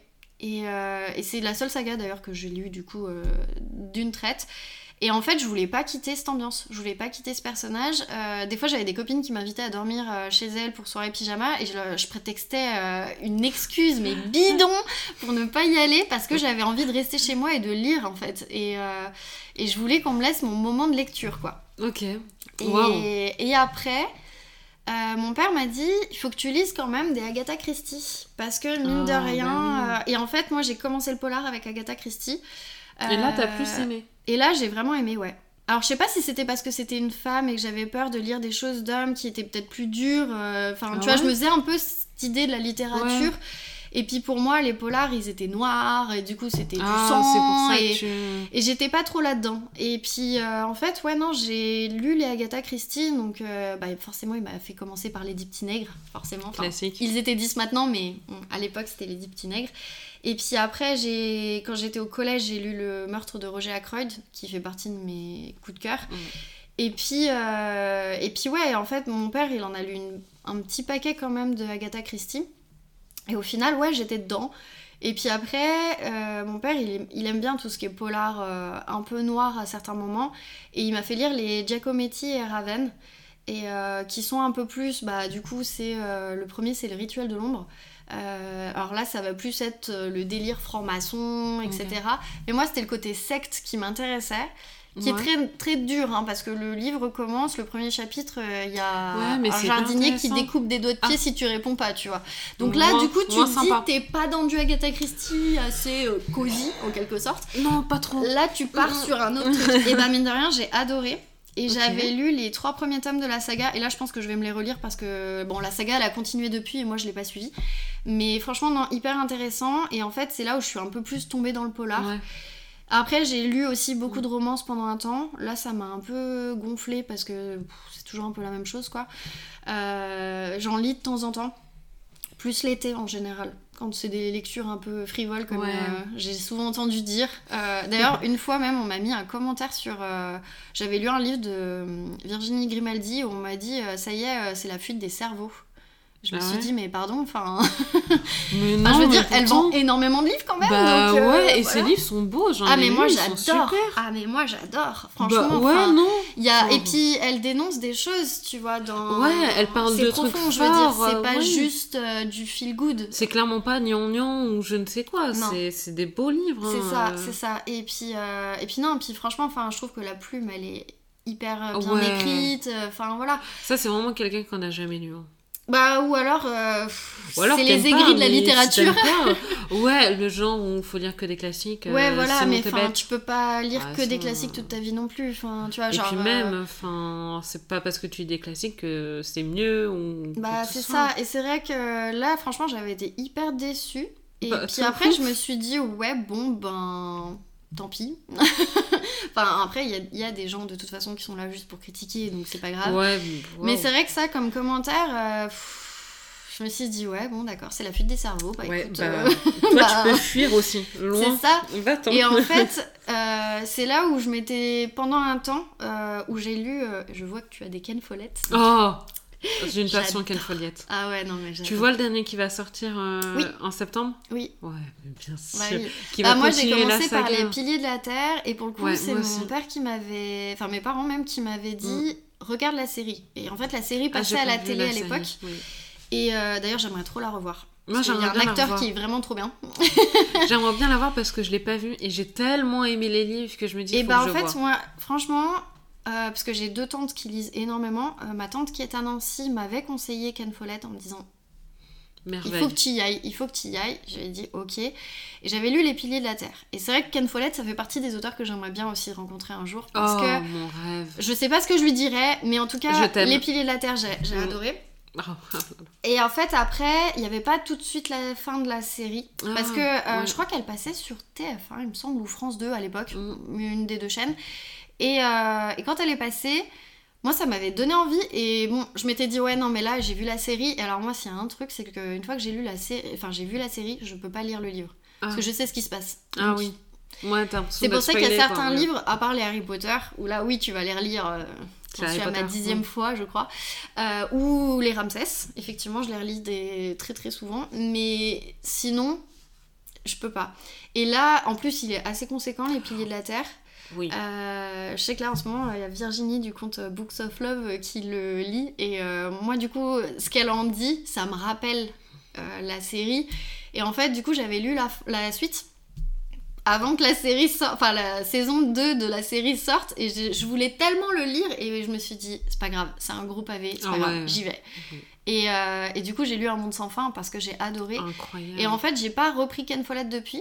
Sauf. T'as pas terminé? Alors, j'ai lu, euh, je crois que c'est La chute des géants. Ouais. J'avais commencé, je l'ai passé à ma tante, et puis ma tante, elle a eu un petit accident avec le livre, elle l'a renversé, je sais plus quoi, et en fait, elle m'a dit, bah, je te le rachèterai. Et en fait, je crois que là, il est à Nancy, il m'attend, mais à chaque fois que j'y vais, on oublie. Attends, euh, t'as pas terminé la saga historique? T'as pas terminé la saga Non. non? Mais je pense que c'est une saga que j'ai envie de Ah, lire, parce que juste pour le côté, et d'ailleurs, parce que c'est là, les dernières lectures que j'ai lues, j'ai lu La Villa aux étoffes. Ça se passe avant la Première Guerre. Et le tome 2 que je viens de lire, ça se passe pendant la Première Guerre. Hyper intéressant parce que tu as le point de vue allemand. Et ça, c'est un point de vue que tu vois pas dans les programmes d'histoire Ah ouais. parce que toi, tu vois le point de vue français, le point de vue Mm. des gentils, comme Oui. on dit, et tu vois pas le point de vue allemand et de la société allemande.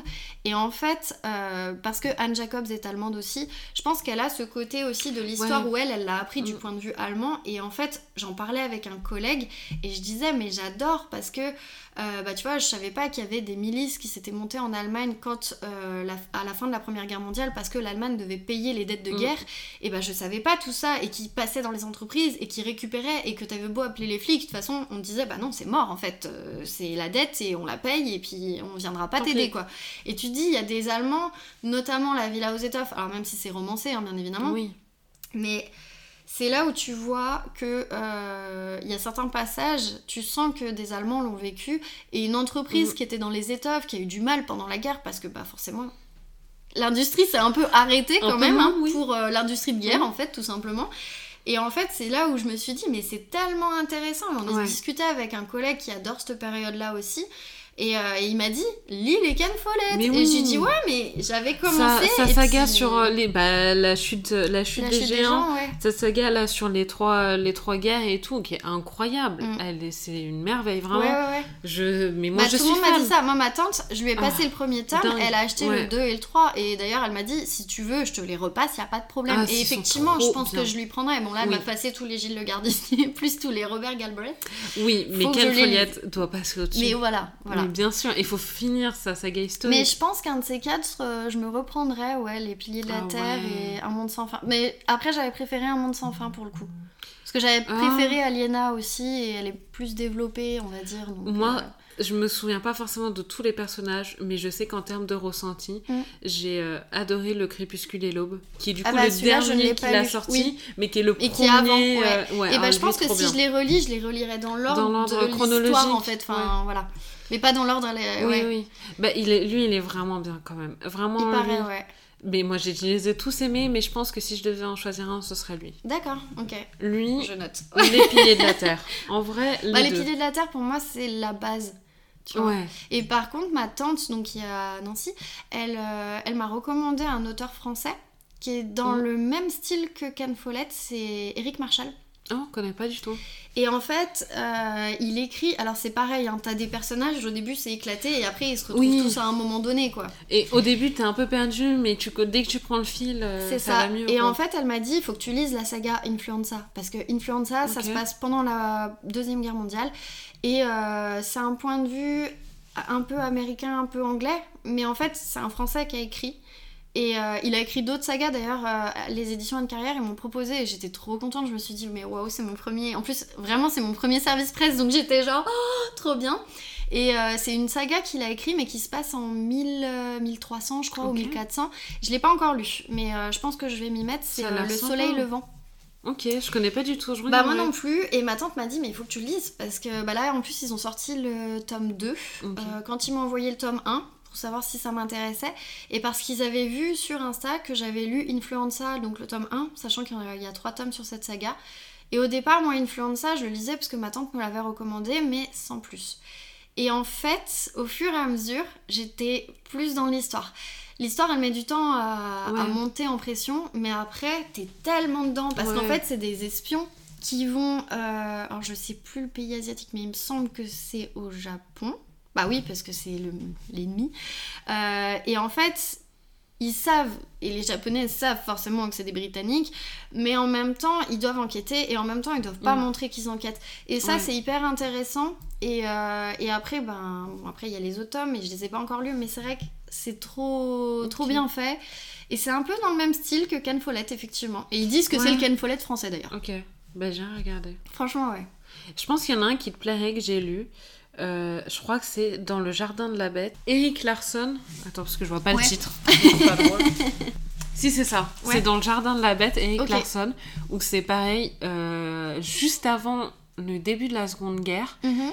Où du coup, c'est un ambassadeur euh, américain qui est muté, entre guillemets, en Allemagne, Ouais, à Berlin, juste avant le début de la guerre. ok.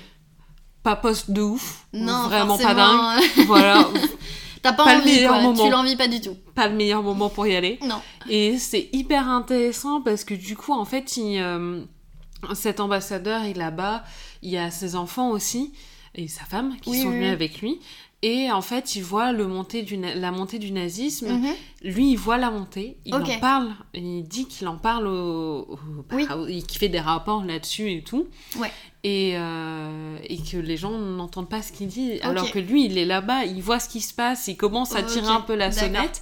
Et ce qui est hyper intéressant dans ce livre-là, c'est qu'en fait, c'est basé sur des faits réels, Ok. où ils sont basés sur le, le journal d'un ambassadeur et tout. note.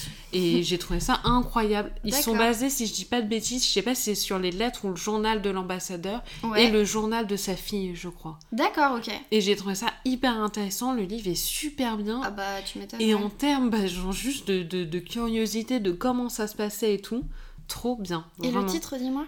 Dans le jardin de la bête. Dans le jardin d'Abed. Eric Je Larson. note. Larson ou Larkson? Ouais, je l'ai. Un des deux. Voilà. Et trop bien. Vraiment. Ok, j'ai noté. Et, le, et je Je sais. augmenter ma wish Non, faut pas, faut pas, faut pas. T'inquiète pas. regarde pas, regarde pas. Mais au début, je savais pas du tout que c'était euh, basé du coup sur des, euh, sur des faits réels. Ok, Et c'est à la fin du livre où en fait ils disent comment ils ont écrit et d'où vient l'histoire.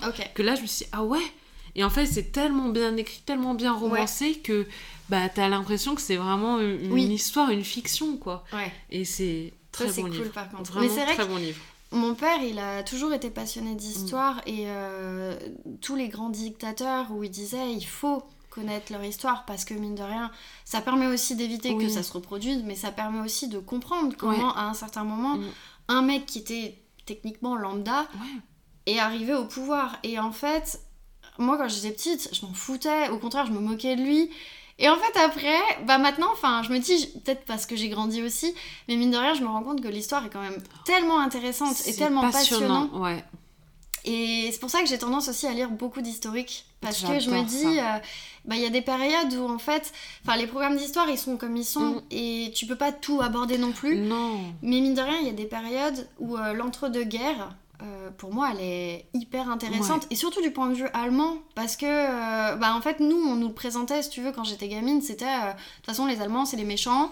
Nous, on était les gentils, on Mm. était le front allié, machin. Et ouais, ok. Et en fait, on n'en parlait même pas forcément de cette période d'entre-deux-guerres. hein. Sauf que bah, je sais que moi, enfin, qui est des origines italiennes, j'ai un, un grand-oncle qui euh, s'est fait euh, tirer dessus euh, parce qu'il désertait l'armée italienne euh, et qu'il a fini sans selle de vélo et à pédaler pour se barrer.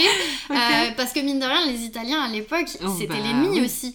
Et ma grand-mère qui était italienne et mon grand-père qui était en Alsace, mais qui du coup était du côté allemand, euh, bah, normalement ils pouvaient pas se marier Ouais. pendant un temps parce que bah, l'Italie elle était plus avec l'Allemagne et, et en fait c'était très compliqué et euh, ils ont fui euh, pendant un temps parce que bah voilà elle se mariait avec Mm. l'ennemi et en fait je me dis ça fait partie aussi de Ouais, de notre de histoire. notre même. histoire et je me dis c'est hyper intéressant et en fait quand on est jeune on se rend pas compte à quel point c'est autant intéressant parce que c'est une histoire qu'on a vécue il y a pas si longtemps que Oui. ça enfin je veux dire par rapport à des Ramsès ou Ouais, et même en fait, on a ce côté un petit peu, tu vois, qui est hyper détaché, j'allais dire entre guillemets, où on se rend pas compte. On se ça rend pas compte que c'est réellement arrivé. Moi, j'ai énormément de mal à, à me Mais rendre compte que c'est arrivé. Et ouais, il y a pas si longtemps que c'est ça. Et en fait, tu vois, dans la saga euh, de la Villa aux étoffes, et je trouve que c'est un peu dommage parce qu'il y a plein de gens qui en parlent sur Insta. Alors, je pense que c'est parce que aussi c'est un peu peut-être les éditions Charleston et c'est un peu la maison en vogue en ce moment. Euh, sans, sans cracher dessus parce qu'en soi, enfin, je veux dire, ils ont des très très bonnes Ouais. éditions. Enfin, en tout cas, moi, il y a des livres, alors pas forcément que j'ai acheté chez eux, que j'ai acheté après en poche, mais Mm. qui sont quand même très très bien, genre les 7 sœurs, euh, que j'aime beaucoup. Et ben mine de rien, euh, je trouve qu'on parle pas assez de ce côté euh, guerre, enfin on en parle, mais on- j'ai l'impression qu'on le survole. Ah ouais. Alors qu'en fait, entre le tome du coup 2 et le tome 3, on va te parler de... Alors je sais pas le tome 4, mais en tout cas, de sûr, on va te parler de cet entre-deux-guerres, mais du côté allemand. Et des gens qui étaient lambda, euh, qui étaient pas au front, qui, euh, enfin, je veux dire, avaient Mhm. des sociétés, bah, comme là, euh, société d'étoffes, quoi, enfin, d'industriels dans, le, dans les étoffes, bah, en fait, euh, on se dit, eux, ils y sont pour rien, ils ont suivi bah, le mouvement politique de l'époque, Ouais. je veux dire, enfin, après, euh, voilà, on leur posait pas trop de questions, eux, ils vivaient pour eux, en fait, et pour leur industrie, et de se retrouver à devoir euh, avoir des dettes de guerre, à euh, devoir euh, bah, expliquer qu'ils sont l'ennemi, eux ils ont rien fait dans l'histoire. Et je me dis, c'est ça qui est hyper intéressant aussi de ce côté et de ce point de vue allemand, parce que bah, mine de rien, on se dit, mais on accuse des gens qui en fait ils sont pour rien. Alors les politiques ils sont pour quelque chose parce qu'à l'époque c'était l'empereur etc. Mais c'est vrai que du coup bah tu... on te parle dans la Villa aux étoffes Mm. de l'empereur. Euh, t'en as qui sont pro-empereur et puis t'en as qui sont plus modérés. Mais qui mine de rien se rangent derrière le régime en, en- en question.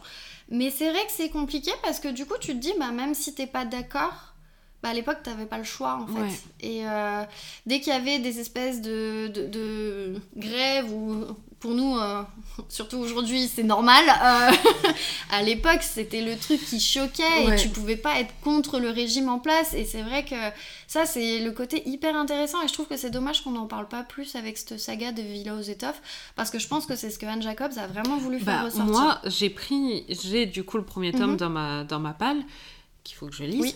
et euh, j'ai pris cette saga pour ce côté historique. Ouais. Clairement, bah, c'est moi, le- premier objectif. Ouais, hein. pareil. Ah ouais, donc et Quand je- j'avais lu le résumé, je me suis dit, ouais, on est dedans. Ah en oui, fait. oui. Enfin, j'avais lu Influenza un an avant et je voulais essayer d'y rester. Alors, Influenza, c'est vraiment le côté guerre pour le coup. ouais. Euh, là, c'est vraiment le côté population allemande Mm. avec la Villa aux étoffes et c'est à la limite plus intéressant, je trouve. Oui. Donc, c'est pour ça. Franchement, c'est. Ouais. Ah moi, je l'ai clairement pris pour ça. Oui, oui, mais Sans ça hésiter. pas, ouais. Ah ouais, parce que j'adore ça. Je sais pas les. Si, je sais qu'il y a des copines qui l'avaient pris qui m'avaient dit Ah bah en ce moment on en parle souvent, je vais Ouais. la lire. Mais c'est vrai qu'après, quand tu vois des retours, tu vois, euh, oui, c'est dur, etc. Mais on te parle pas de ce côté où on va te dire Oh, c'est hyper intéressant parce qu'il y a ça, parce qu'il y a Mm. ça. Et je trouve que c'est un peu dommage, même si après, bon, forcément ça spoil, mais il y a des trucs tu peux spoiler dans le sens où de toute façon ça s'est passé dans l'histoire. Oui, donc c'est pas un euh, spoil, forcément qu'on va t'en parler. Enfin, tu vois, euh, Oui. l'Allemagne a perdu la première guerre. Ah bon Spoiler non Ou alors, euh, elle a voulu dire l'Allemagne a gagné. Mais dans ces cas-là, on est dans la science-fiction, on n'est plus dans l'historique. Mais sincèrement, moi, si je devais choisir un genre entre les policiers et l'historique, sincèrement, sans hésiter, je prendrais l'historique. Ah non, moi je prendrais peut-être plus policier, par contre. Ah ouais? Ouais, parce que. euh, alors, moi, c'est vraiment ce côté. euh, J'ai envie de d'être angoissée, que j'adore. Euh, c'est pour ça que je me mets à Ouais. lire du thriller aussi. Et de ce côté où je sais que ça peut m'arriver un jour ou l'autre. C'est un truc bête, hein, Ah mais- ouais? Oula, bah, moi perso, j'espère pas. Alors que l'historique, je sais que c'est arrivé, mais ça n'arrivera Oui. plus pareil. Tu Ouais, vois? je- ouais, je vois ce que tu veux dire. que je sais pas, je te dis, bah là, euh, je lis, euh, je lis euh, de le couple d'à côté Ah qui, franchement, on démarre Oui. très très bien. Ok. Euh, bah ça peut m'arriver, je veux dire. Même si Oui. j'ai pas encore de gamin. Pourquoi pas Mais le jour où j'en aurai un, bah je me dis, bon, même si franchement, je suis pas comme ce couple qui va laisser son gamin et qui va aller faire la fête chez les voisins. même si tu repasses toutes les 30 minutes. Moi, ça, c'est le truc. euh, Peut-être pas d'à ce point non plus. Ouais, non, ça c'est le truc. J'ai commencé à le lire, j'en parlais avec des copines, je dis non mais là par contre on est loin là quand même parce que enfin la responsabilité parentale, euh, bon bref. Après, chacun ses priorités. hein. Mais mine de rien, c'est un truc qui peut m'arriver. Et en fait, c'est un truc où je me dis waouh, euh, j'ai pas envie que ça m'arrive quoi. Et, Ouais, et moi j'ai plus ce côté là où euh, tu sais, je sais pas, tu vas être suivi dans la rue, euh, le soir tu rentres tard, bah du coup je vais être plus sur mes gardes parce que, enfin c'est débile. Ouais, hein, parce mais- que tu sais, entre guillemets, ce qui peut arriver. Voilà. Ouais, mais moi, j'ai plus ce côté, genre. J'adore les polars et les thrillers, et vraiment, je suis totalement fan. hein. vraiment, c'est ce que je lis le plus, on est bien d'accord, mais vraiment, si je devais garder qu'un seul genre Ouais. que je pourrais lire, mais lire et lire. Ouais, Ok. l'historique, parce que, je sais pas, il y a un truc de curiosité, il y a un truc de. Il n'y a pas de meurtre, mais il y a Non. toujours de l'intrigue. Ah, par contre, il y a Enfin, toujours il y a- pas de meurtre. Oui, oui. On s'entend. Pas, euh, On s'entend. oh, dans les pilules d'attente, euh, On s'entend. Il n'y a pas de meurtre. Bon.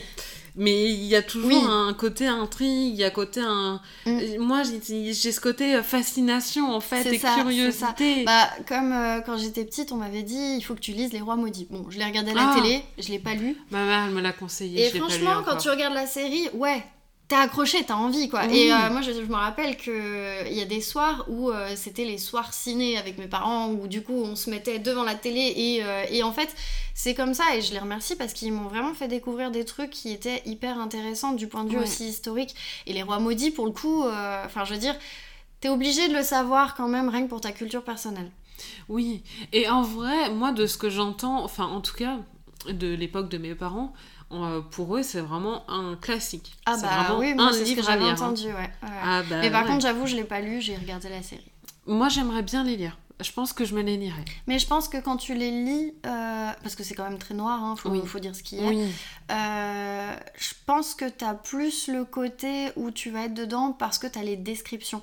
Oui, que dans vrai. une série, t'auras pas forcément les descriptions. Alors tu peux être à fond dedans quand même, mais mine de rien, tu vas moins faire attention au décor, tu vas plus faire attention à Mhm. l'intrigue. Oui. Donc c'est là où moi je préfère aussi ce côté euh, et c'est pour ça qu'en fait les Outlander je les lis avant de regarder la série.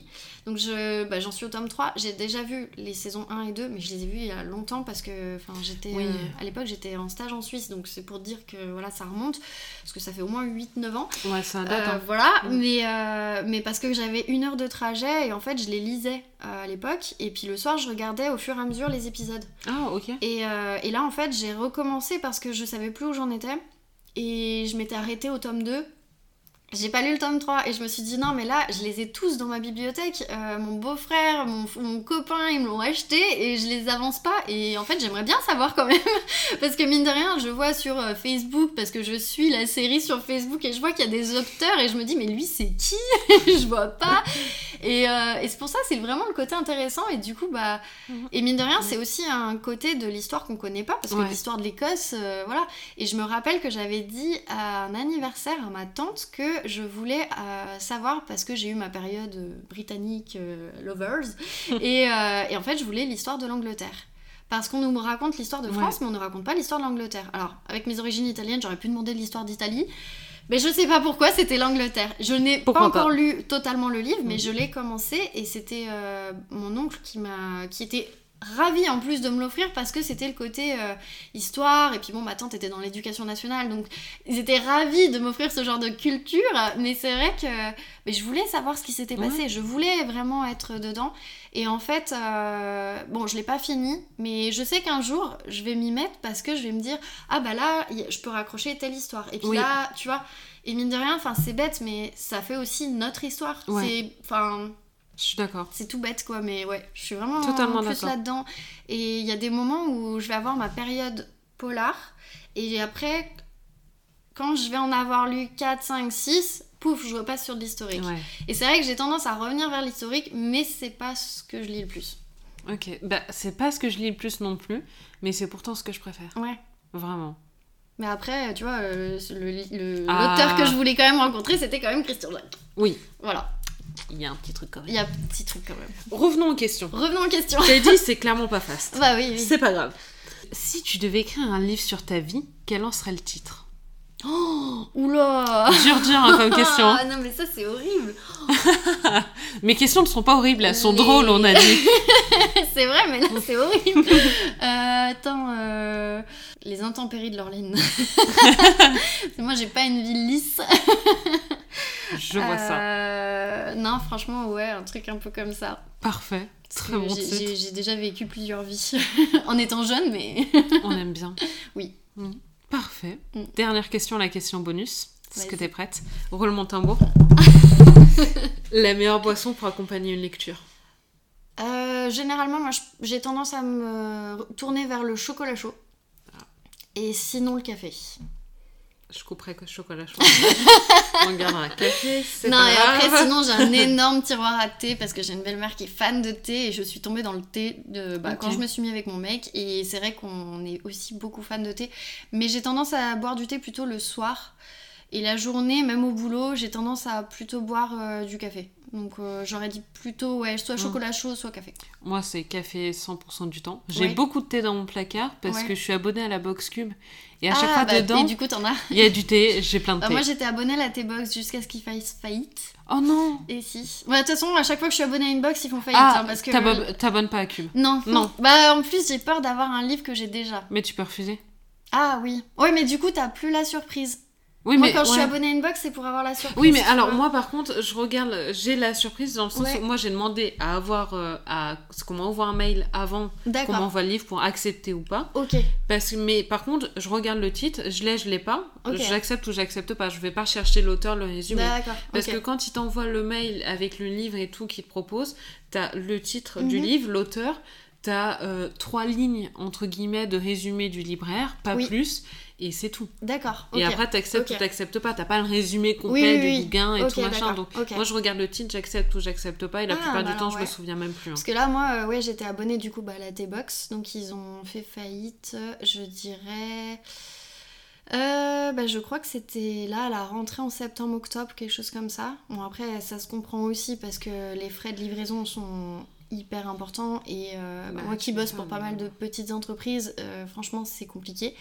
Euh, surtout là avec la crise actuelle où euh, voilà et là je suis abonnée à la prescription lab donc toujours dans le côté beauté euh, que j'avais à l'époque Ah, avec mon blog et parce que j'ai été abonnée à plein de box avant euh, dans la beauté j'ai fait euh, l'équivalent de le... enfin maintenant c'est plus Birchbox mais avant c'était Birchbox j'ai Mm, eu My oui. Little Box où je me suis un peu Ah, engueulée oui. avec eux et Ah. je n'y retournerai probablement pas ou alors faut vraiment qu'ils me convainquent mais je vais avoir du mal parce que bah, le service client pour moi il est nul. Ah, Donc ok. euh, voilà.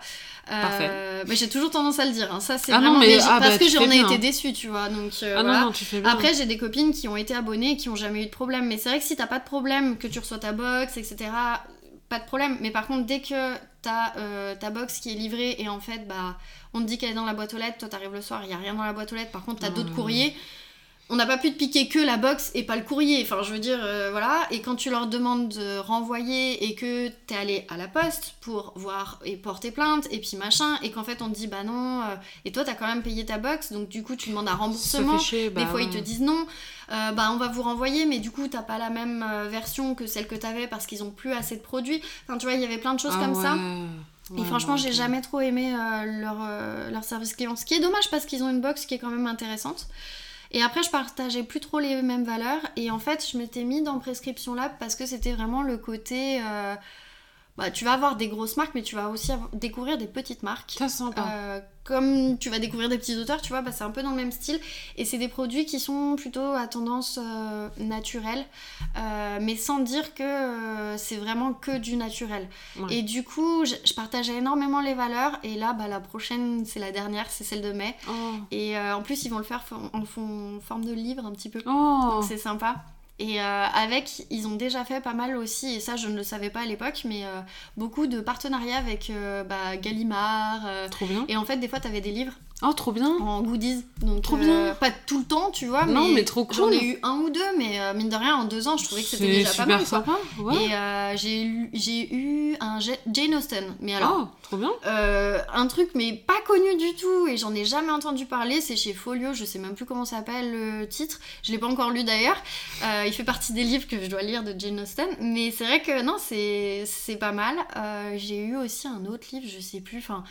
Voilà, et en fait, c'est le truc où ils te font Mm. vraiment la box autour du livre. et ça, j'avais trouvé ça trop Ça, bien. trop sympa, Parce par que, mine de rien, tu parles pas que de produits de beauté, Ouais. tu parles aussi de livres, donc tu vois, ça te fait découvrir un petit peu des petites marques, Ah, des trucs comme ça. principe par contre. Et Ouais. bon, bah là, ils font faillite parce que, bah pareil, hein, les frais de port, et puis parce que c'est trop cher, et que, bah, il y a un moment donné, si tu veux maintenir ton prix, tu peux pas non plus, donc. euh, T'abonnes pas à la cube. Moi j'aime bien. J'ai envie de la garder. S'il te plaît. Non, pas de souci. Non, là, de toute façon, je pense que je vais plus me réabonner à une box euh, avant bout de temps, parce que, bah, déjà, j'ai trop de produits de beauté, et puis parce que, faut, faut dire que c'est ma deuxième passion Oui. après les livres, donc euh, voilà. Et puis, non, et puis aussi parce que, euh, il y a un moment donné où j'ai trop de livres à lire, et que ça sert à rien d'en avoir trop. Enfin, Ouais, je vois ce que Je veux me suis mis une limite en fait, moi, dans ma bibliothèque et dans ma palle. Normalement, ma limite c'était 150.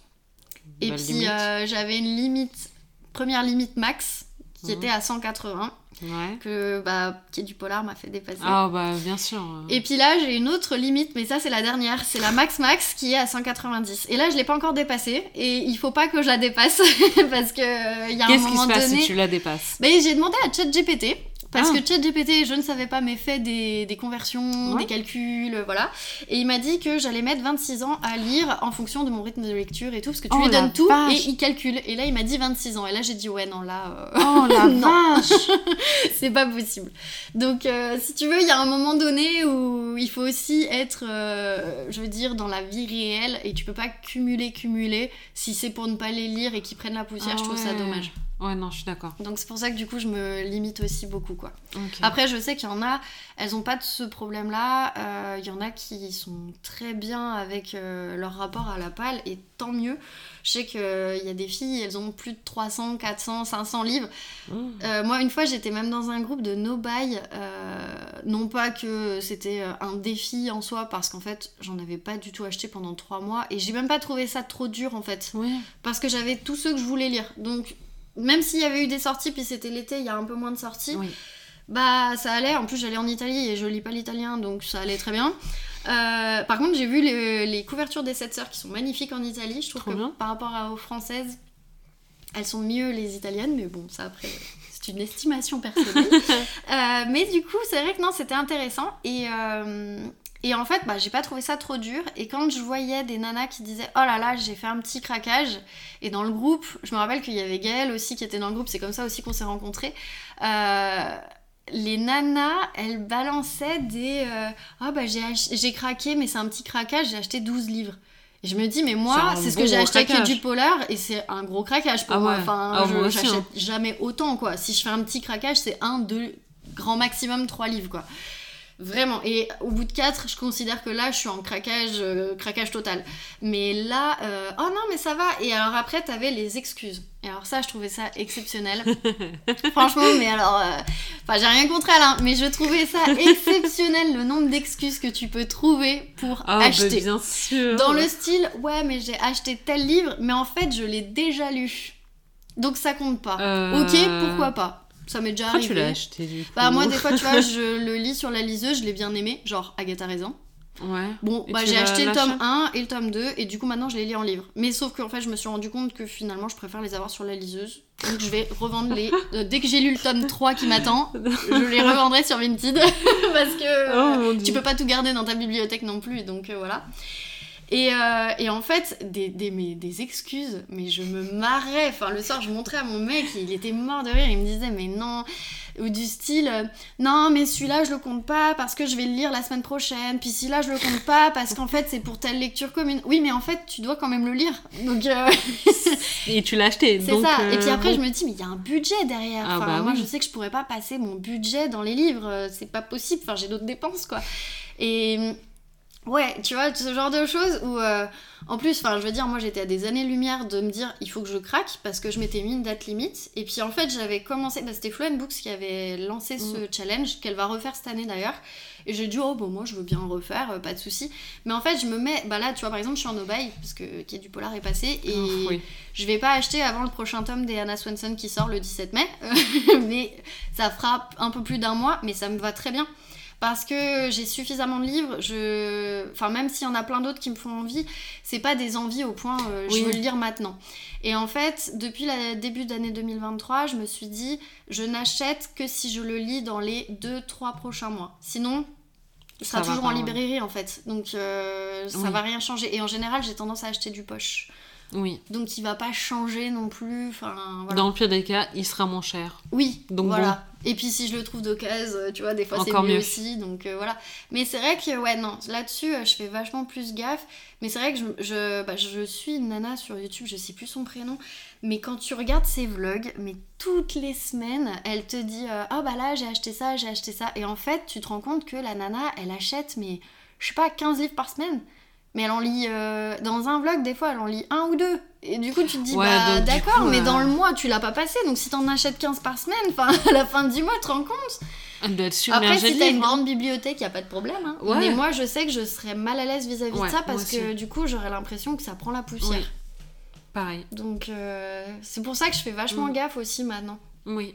Mais après, euh, voilà, chacun a son rapport à la page. Exactement. Mais parlons d'un livre qui ne prend pas la poussière. Ouais, il Le prend, mais il ressort Alors. souvent. exact. Oui. Le mien prend pas la poussière encore. Ah bah le mien, il est, il est pas jaune hein, quand même.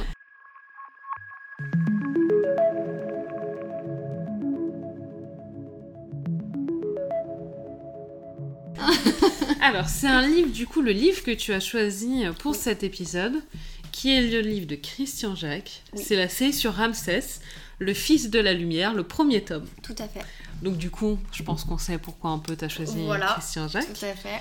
Donc euh, là, ce premier tome, bah, on suit euh, clairement, basiquement, euh, l'histoire de Ramsès. Voilà. fils de pharaon, Tout à fait. basiquement. Oui. hein. mais incroyable. Je peux te dire que j'ai adoré et que je vais finir la série. Ah bah cool. Ah, je suis contente. sûr. Franchement, je suis contente. Ah, tu m'as dit en même temps, attends, Celui-là, franchement, vendu. il est pas évident à recommander parce qu'il faut vraiment Ouais. déjà un peu aimer l'Égypte. Euh, je sais que j'en discute Oui. des fois avec euh, Alexia du, coup, du compte pardon, euh, My Book Vision. Alors maintenant, je crois que c'est Ah. My Cozy Vision. Ouais, mais elle a un je- peu je connais, changé ouais. son- sa ligne éditoriale. Et elle adore aussi. Mm. Et quand je lui ai dit, j'ai rencontré Christian Jacques, elle m'a dit Oh, mais la chance. Mais mais ce livre, Bon, elle, elle a pas pu venir, elle était enceinte à l'époque. moi j'aimais beaucoup parce que Oui. tu me l'as vendu. Oui. Je répète quand même dans les messages que Oui, tu m'as dit vrai. comme étant un équivalent de Ken Follett. Plus Ah, je ou moins. trouve, ouais. Ouais, ouais. allez, honnêtement, j'ai beaucoup aimé. Tu m'as dit un équivalent de Ken Follett avec moins de personnages. Oui, bah franchement, beaucoup moins de personnages Oui, quand même. Il y a moins de personnages et j'ai adoré. Et j'ai adoré déjà parce que c'est un truc historique. Oui. J'avais jamais lu sur l'Égypte Mm. et là j'ai énormément aimé parce que l'auteur, on sent qu'il est tellement passionné par ce Ah qu'il bah écrit. ouais, ouais. Bah il est archéologue, Ah, donc déjà je pense que ça joue beaucoup. Et le livre. Et alors moi ce que j'ai- j'aime beaucoup avec Ouais. ce livre, et ce qui fait que ça a été un coup de cœur euh, Mm. bah, dès que j'ai eu euh, 14 ans quand je l'ai lu, ou 15, quat- ouais 14-15 ans on va Ouais. dire, euh, c'est parce qu'en fait, bon je pense que tout le monde a vu Le Prince d'Égypte. J'ai pas vu. Tu l'as pas vu? Non. C'est le dessin animé, je sais plus si c'est Disney ou DreamWorks, mais enfin voilà. Moi ça me dit rien. Alors moi qui étais passionnée d'Égypte depuis euh, du coup forcément Christian Jacques, donc forcément je l'ai lu, donc c'est euh, un peu l'histoire de Moïse. Mais en fait, bon après euh, voilà, j'ai eu aussi le côté catho, voilà, où j'ai dû faire ma communion, etc. etc. Bon après je suis aussi croyante, hein, mais je suis pas pratiquante au point d'aller à l'église tous les dimanches, mais quand tu as la Bible, forcément on va te parler un peu de Moïse, et forcément Mm. On ne te raconte que ce côté-là, on ne te prend jamais le côté. C'est un peu comme la Villa aux étoffes. La Villa aux étoffes, on ne parle que euh, du côté allemand, mais en fait, toi, on t'en a jamais parlé. Et bah là, c'est un peu pareil, sauf qu'on t'a jamais parlé du côté Ramsès. Et dans ce livre, enfin dans cette saga, euh, on est vraiment du côté Ramsès. Mhm. Et on n'est pas du tout du côté Moïse. Et pourtant, je veux dire, ils sont frères, euh, demi-frères, mais c'est moi, c'est vraiment ce côté-là que j'ai bien aimé parce que je me suis dit, là, on est avec un futur pharaon. Parce que bon, dans le tome 1, il pas encore On s'en doute. pharaon. On s'en doute. là aussi, ce n'est pas un spoil.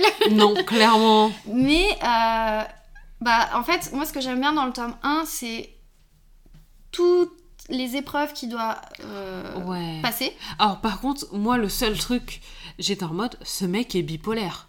Oui, un Par petit contre, peu. alors, Oui, excuse-moi, oui, oui, un mais petit il se trouve des passions et des, euh, Oui. des modes de vie tous les cinq matins. Oui, oui, oui. Euh, je vais être pharaon, top top.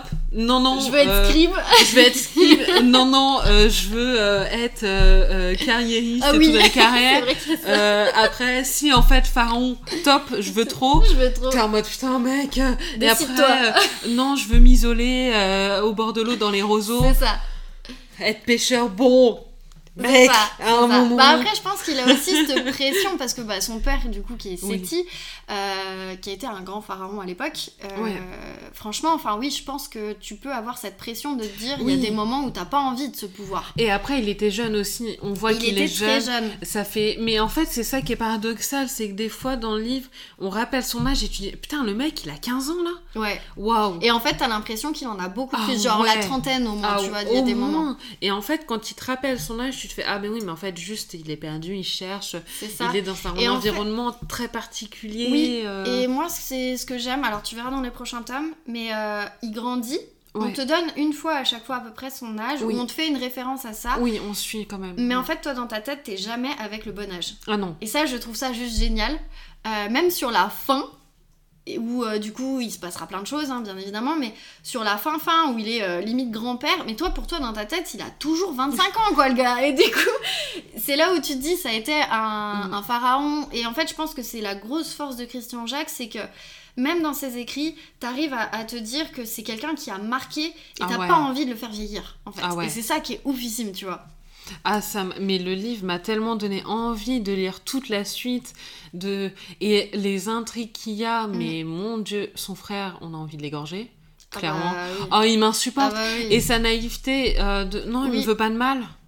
Ouais, Bon. il y a un moment donné. Euh, euh, Après, moi j'ai bien aimé yeux, aussi quoi. hein. le côté euh, les sept plaies d'Égypte, les trucs comme ça, tu vois, quand c'est abordé, Oui. parce que toi tu connais bah, le côté qu'on t'a raconté, mais en fait, quand tu vois vraiment l'autre côté, tu te dis ah ouais, ah ouais. Et en fait, Ouais. c'est ce côté-là où euh, vraiment Moïse, en fait, c'est le méchant dans l'histoire, quoi. Ouais. Et quand tu regardes le prince d'Égypte, c'est pas du tout ça, c'est Ramsès Mm. le méchant. Et euh, t'as envie de le détester en fait. T'as t'as pas envie de kiffer Ramsès quoi. Et, Ah moi je le kiffe. et bah là, dans, ce, dans le livre de Christian Jacques, en tout cas, c'est vraiment le héros quoi. Ah je l'adore. Et franchement, enfin, moi c'est pour ça que j'avais du mal parce que t'as l'impression de vivre en fait à travers le personnage. Et ça, c'est le truc où euh, moi j'étais en Égypte, enfin j'étais Mm. plus ah chez bah, moi. quoi. clairement. Ah mais totalement, j'ai totalement voyagé, j'ai adoré ça. Moi j'étais Ramsès et j'affrontais le taureau. Hein. Ah bah oui, ah clair, bah, hein. C'était sûr, mais bien sûr. Ah mais oui, oui, mais je te dis, moi, le, je, je passais mes soirées Ah, ouais. à lire, et des fois mon père, il venait, il me disait, non mais là t'arrêtes de lire, faut que tu lui dormes, etc. Parce que bah oui, j'étais jeune et qu'il fallait que je me repose et que le sommeil est Mm. Bah, le, le stéréotype de tu te réveilles la nuit et puis en fait tu prends n'importe quelle lumière. Et alors, je me rappellerai toujours que mes parents m'avaient emmené, alors c'est le concert Night of the Proms. T'as plein plein, t'as un orchestre en fait, et puis t'as plein plein de chanteurs qui viennent, et c'est vraiment un, un énorme concert, et ils passaient euh, pratiquement tous les ans, et puis là maintenant ils font plus de tournée en France, donc je- on est trop dégoûtés avec mes parents. Et en fait ils te donnent euh, un une petite lupiote, Ah oui. et du coup Mm. t'as un chœur qui fait une chorégraphie, et le public refait la chorégraphie avec les loupiotes. Ok. Et bah cette loupiote, je l'ai toujours, elle marche toujours, et je l'utilisais pour lire mon livre. C'est-à-dire que t'es obligé de rester appuyé, t'es sous la couverture, faut pas que tes parents putain. ils te voient, et en même temps t'essayes de rester appuyé pour lire. C'est à mourir de rire, mais franchement oui je faisais ça. Ah mais je comprends. mais avec un livre comme ça, mais j'aurais fait exactement la Ah, même mais chose. Tu pouvais pas t'arrêter. Ah, Je crois que le meilleur fan. de la saga, honnêtement, celui que j'ai vraiment préféré, je crois que c'est le troisième. Ah ouais? Ouais. Ah ouais, mais déjà, si t'as préféré le troisième, mais le premier, il est dingue. Mm. Les personnages, j'ai adoré. Sa mère, incroyable. Oui. Son père paraît un peu bizarre, mais pourquoi pas Je l'ai pas tant détesté Oui, que ça. bah après moi je pense qu'il le, il le met à, à l- Ouais, bah, il ce le qui est normal à l'étape de Dieu aussi. Oui, Parce que Pharaon c'était l'égal de Dieu en fait. ah, Donc, euh, Et moi ce que j'ai bien aimé aussi c'est le côté des dieux justement de euh, bah, Séti par rapport à Seth, Ah ouais. euh, Ça, Osiris, cool, euh, tu vois ce genre de choses. Et c'est vrai que c'est là où bah, le fils de la lumière, forcément, enfin je veux dire, voilà, on va pas spoiler, mais ça a quand même un gros impact avec les dieux. Et mine de rien, tu vois, ce côté-là, alors après, tu verras dans les prochains, mais il y a un poil de fantastique à certains moments parce que c'est Oui, l'équivalent. que- En fait, ouais. j'ai l'impression qu'il a utilisé ça aussi pour euh, montrer que bah à l'époque on croyait vraiment dans les dieux et que des fois il y avait des signes, Oui. c'était des coïncidences, mais mine de rien bah ça Mais laissait comme là, dans certains trucs, il y a certaines épreuves qui passent ou certains trucs où tu Oui. te dis. C'est pas possible. bon, Le taureau. bon. Oui, quoi. voilà, le taureau par exemple. Moi j'en pense Et à une autre qui est dans oui. le tome 2 mais Ah, mais oui, il y a deux trois trucs comme ça où tu te dis bon, ouais. moi je pense à un autre truc, euh, peut-être, on- je sais pas si je le couperai en montage, on peut le dire. Oui. Euh, celui où ils sont, euh, je crois que c'est sur la pyramide, où il y a une pierre qui dégringole, et il y Ah a oui. son père qui apparaît de nulle part et qui le sauve, et t'es en Oui. mode, Tu sors d'où?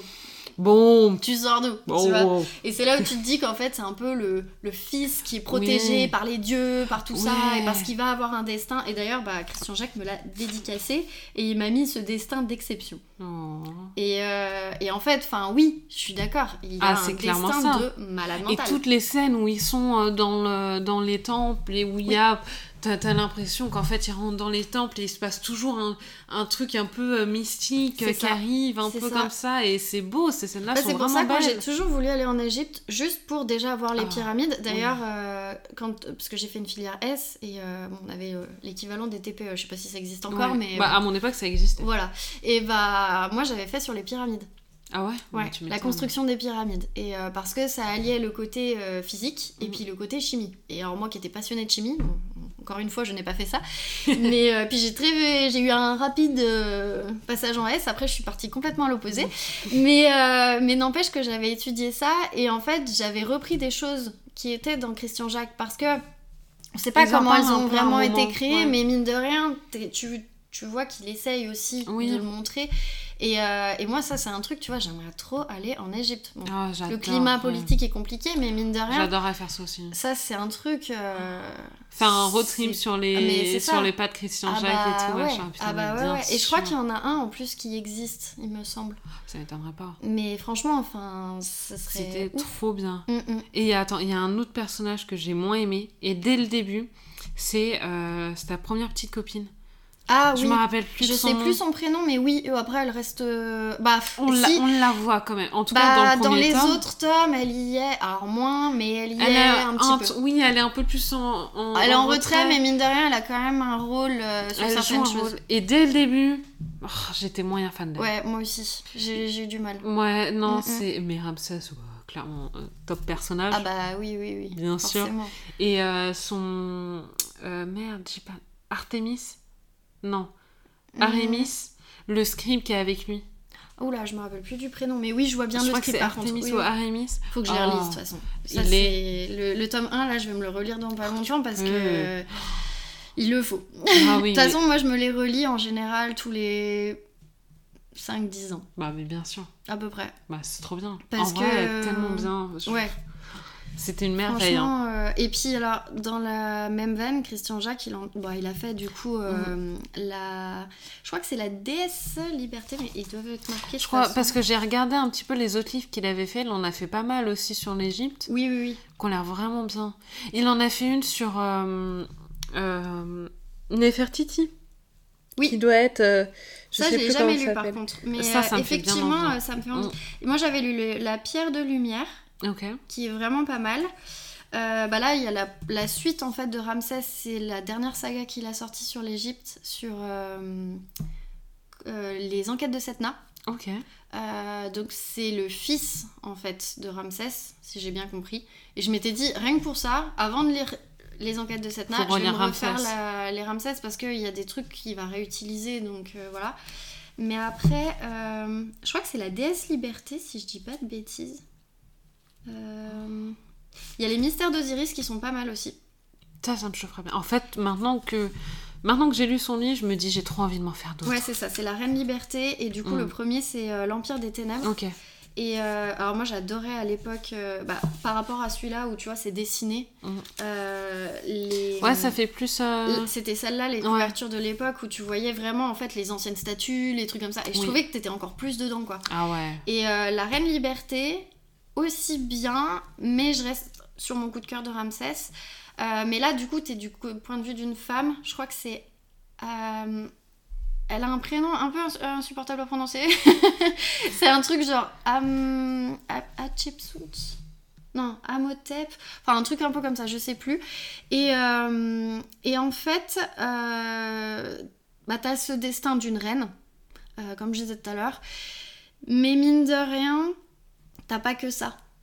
Et euh, tu vois que tout le monde essaye de la conseiller et elle, elle a son idée de l'Égypte parce que l'Égypte, alors c'est bien après les Ramsès, hein, et euh, en fait l'Égypte, elle va être euh, complètement disloquée parce que bah, il y a eu d'autres pharaons du style Toutankhamon, du style mm. Cléopâtre, enfin voilà, et qui ont en fait un peu cassé cette énorme civilisation parce qu'il faut quand même dire que ça a été une, civilisation de fou quand même, comme les Romains, hein, mais assez importante et euh, mine de rien, bah ouais, ça a été vraiment. Et pourtant, elle est pas trop connue. Tu vois, quand on va te dire une reine d'Égypte, on pense à Cléopâtre, mais on pense pas à elle.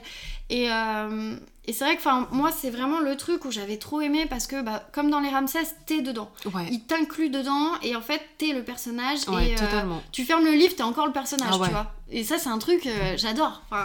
Et mais sa passion, la façon dont il écrit, ça se voit tellement qu'il est passionné. Ah et c'est clairement ça qui te transporte. Et enfin mais rien que ça, il aurait ah, pu écrire n'importe quoi, vraiment que je l'aurais lu en ah, fait. Ah mais oui, mais d'ailleurs moi à Quai du Polar, quand je l'ai vu, au moment où je lui dis euh, je vous le fais dédicacer parce qu'en fait c'est grâce à vous que j'ai cette passion de la lecture, parce que vraiment si je suis tombée dedans, parce qu'avant ah, je lisais le week-end, mais après la semaine je lisais pas en fait. Et, et avec euh, justement cet auteur, quand je lui ai dit ça, je me suis mis à pleurer. Alors j'avais les larmes et je retenais les larmes et en fait il a été hyper ému oh. et il s'y attendait pas du tout et il m'a dit oh bah ça me fait plaisir. Alors bon c'est quand même un vieux monsieur, il s'assoit pas quand il fait sa dédicace, il reste tout le temps debout. Ah. Donc tu vois pour 77 ans, euh, pas mal. on est pas mal. Et du coup je me suis dit waouh, enfin et il t'écoute, il prend le temps. Euh, on a parlé du personnage de Ramsès où je disais mais vous m'avez mais ancré dans le livre. Enfin, J'étais un personnage du livre. Euh, mm. J'étais l'ombre de Ramsès, en fait. Enfin, et il m'a dit, bah, ça me touche parce que vraiment, c'est ce que j'essaye de transmettre, c'est cette passion, parce qu'il a une passion pour l'Égypte. Et euh, il a une série de polars que j'ai jamais lu euh, sur. c'est les enquêtes de l'inspecteur Higgins. Il y a 45 ou 49 tomes, donc ah c'est énorme. J'en ai lu zéro. Ceux-là, franchement, je les achèterai pas. Je les prendrai sur ma liseuse parce que quand la saga commence à être trop importante, euh, voilà. Ça fait un beau budget. Ça fait un beau budget. Mais il euh, y a que les Agatha Christie, par exemple, tu vois, que j'achèterais. Euh, et d'ailleurs, on s'est fait un petit challenge. Je sais plus si mon père il veut le faire ou pas, mais en tout cas, on en avait parlé.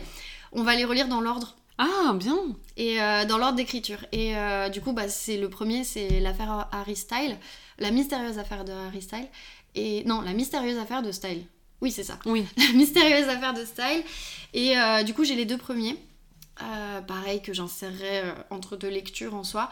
Mais bah ouais, les inspecteurs Higgins par exemple, tu vois, ça me tente moins parce que même si ça se trouve, je vais vraiment beaucoup aimer. Il y a un moment donné, tes murs ils sont pas extensibles. Il y a quand même d'autres livres que j'ai envie de garder. Donc forcément, je vais pas forcément les relire euh, ceux-là, même si je pense que j'aimerais bien, mais du coup là, je les prendrai sur ma liseuse. Ok.